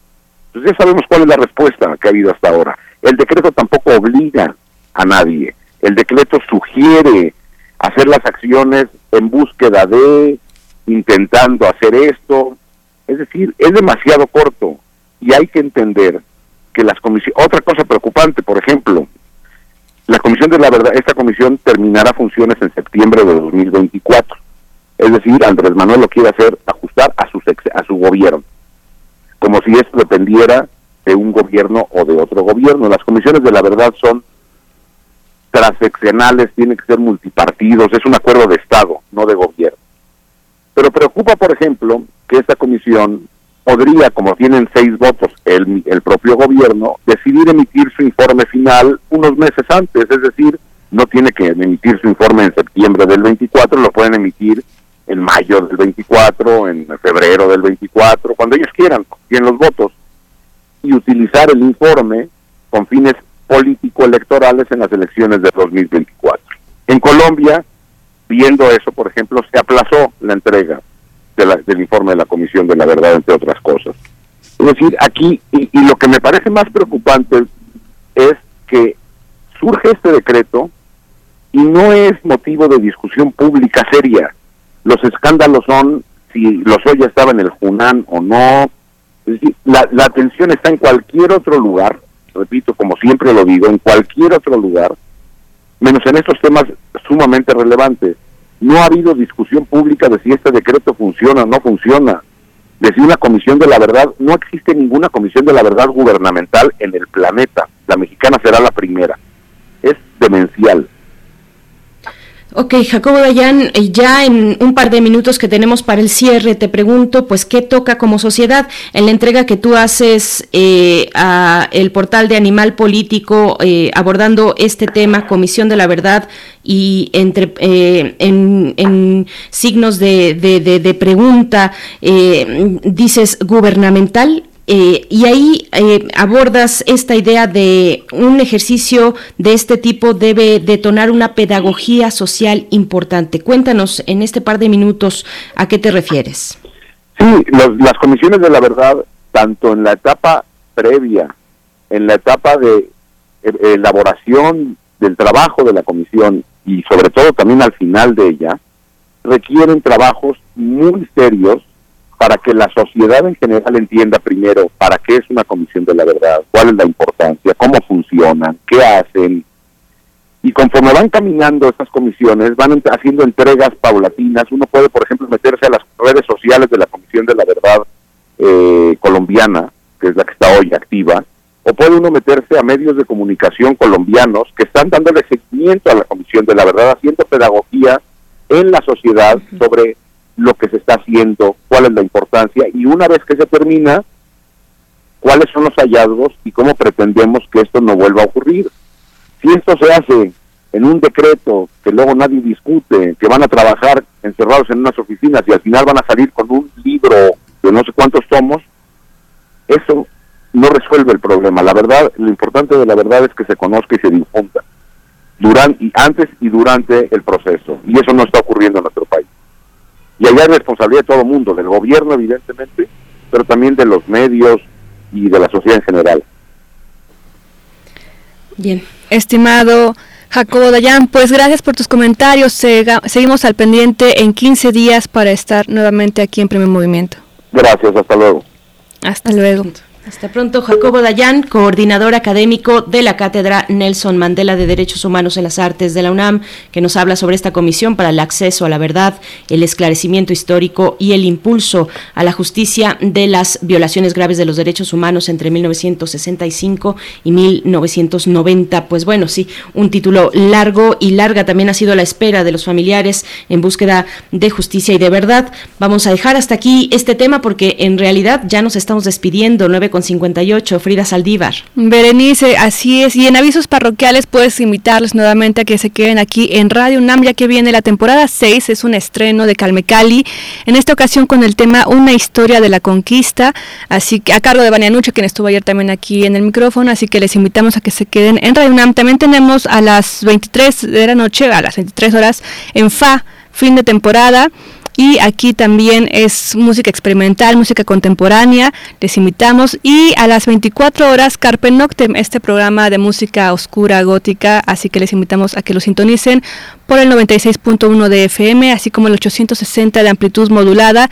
Y también invitarles a que se suman, se sumen a la campaña que viene ya de la vacuna contra la influenza.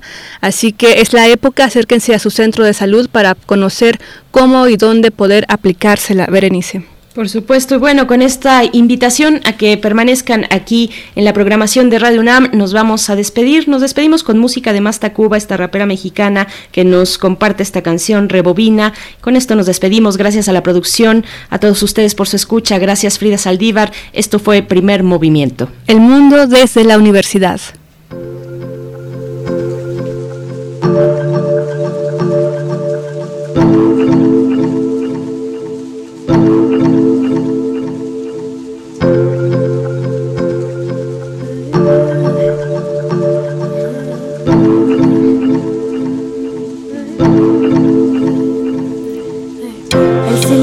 Como el primer sonido.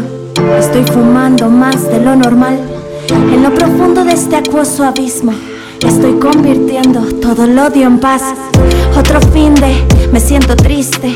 Aún olvido lo último que me dijiste. No queda nada ya de lo que me diste. No puedes extrañar lo que nunca recibiste.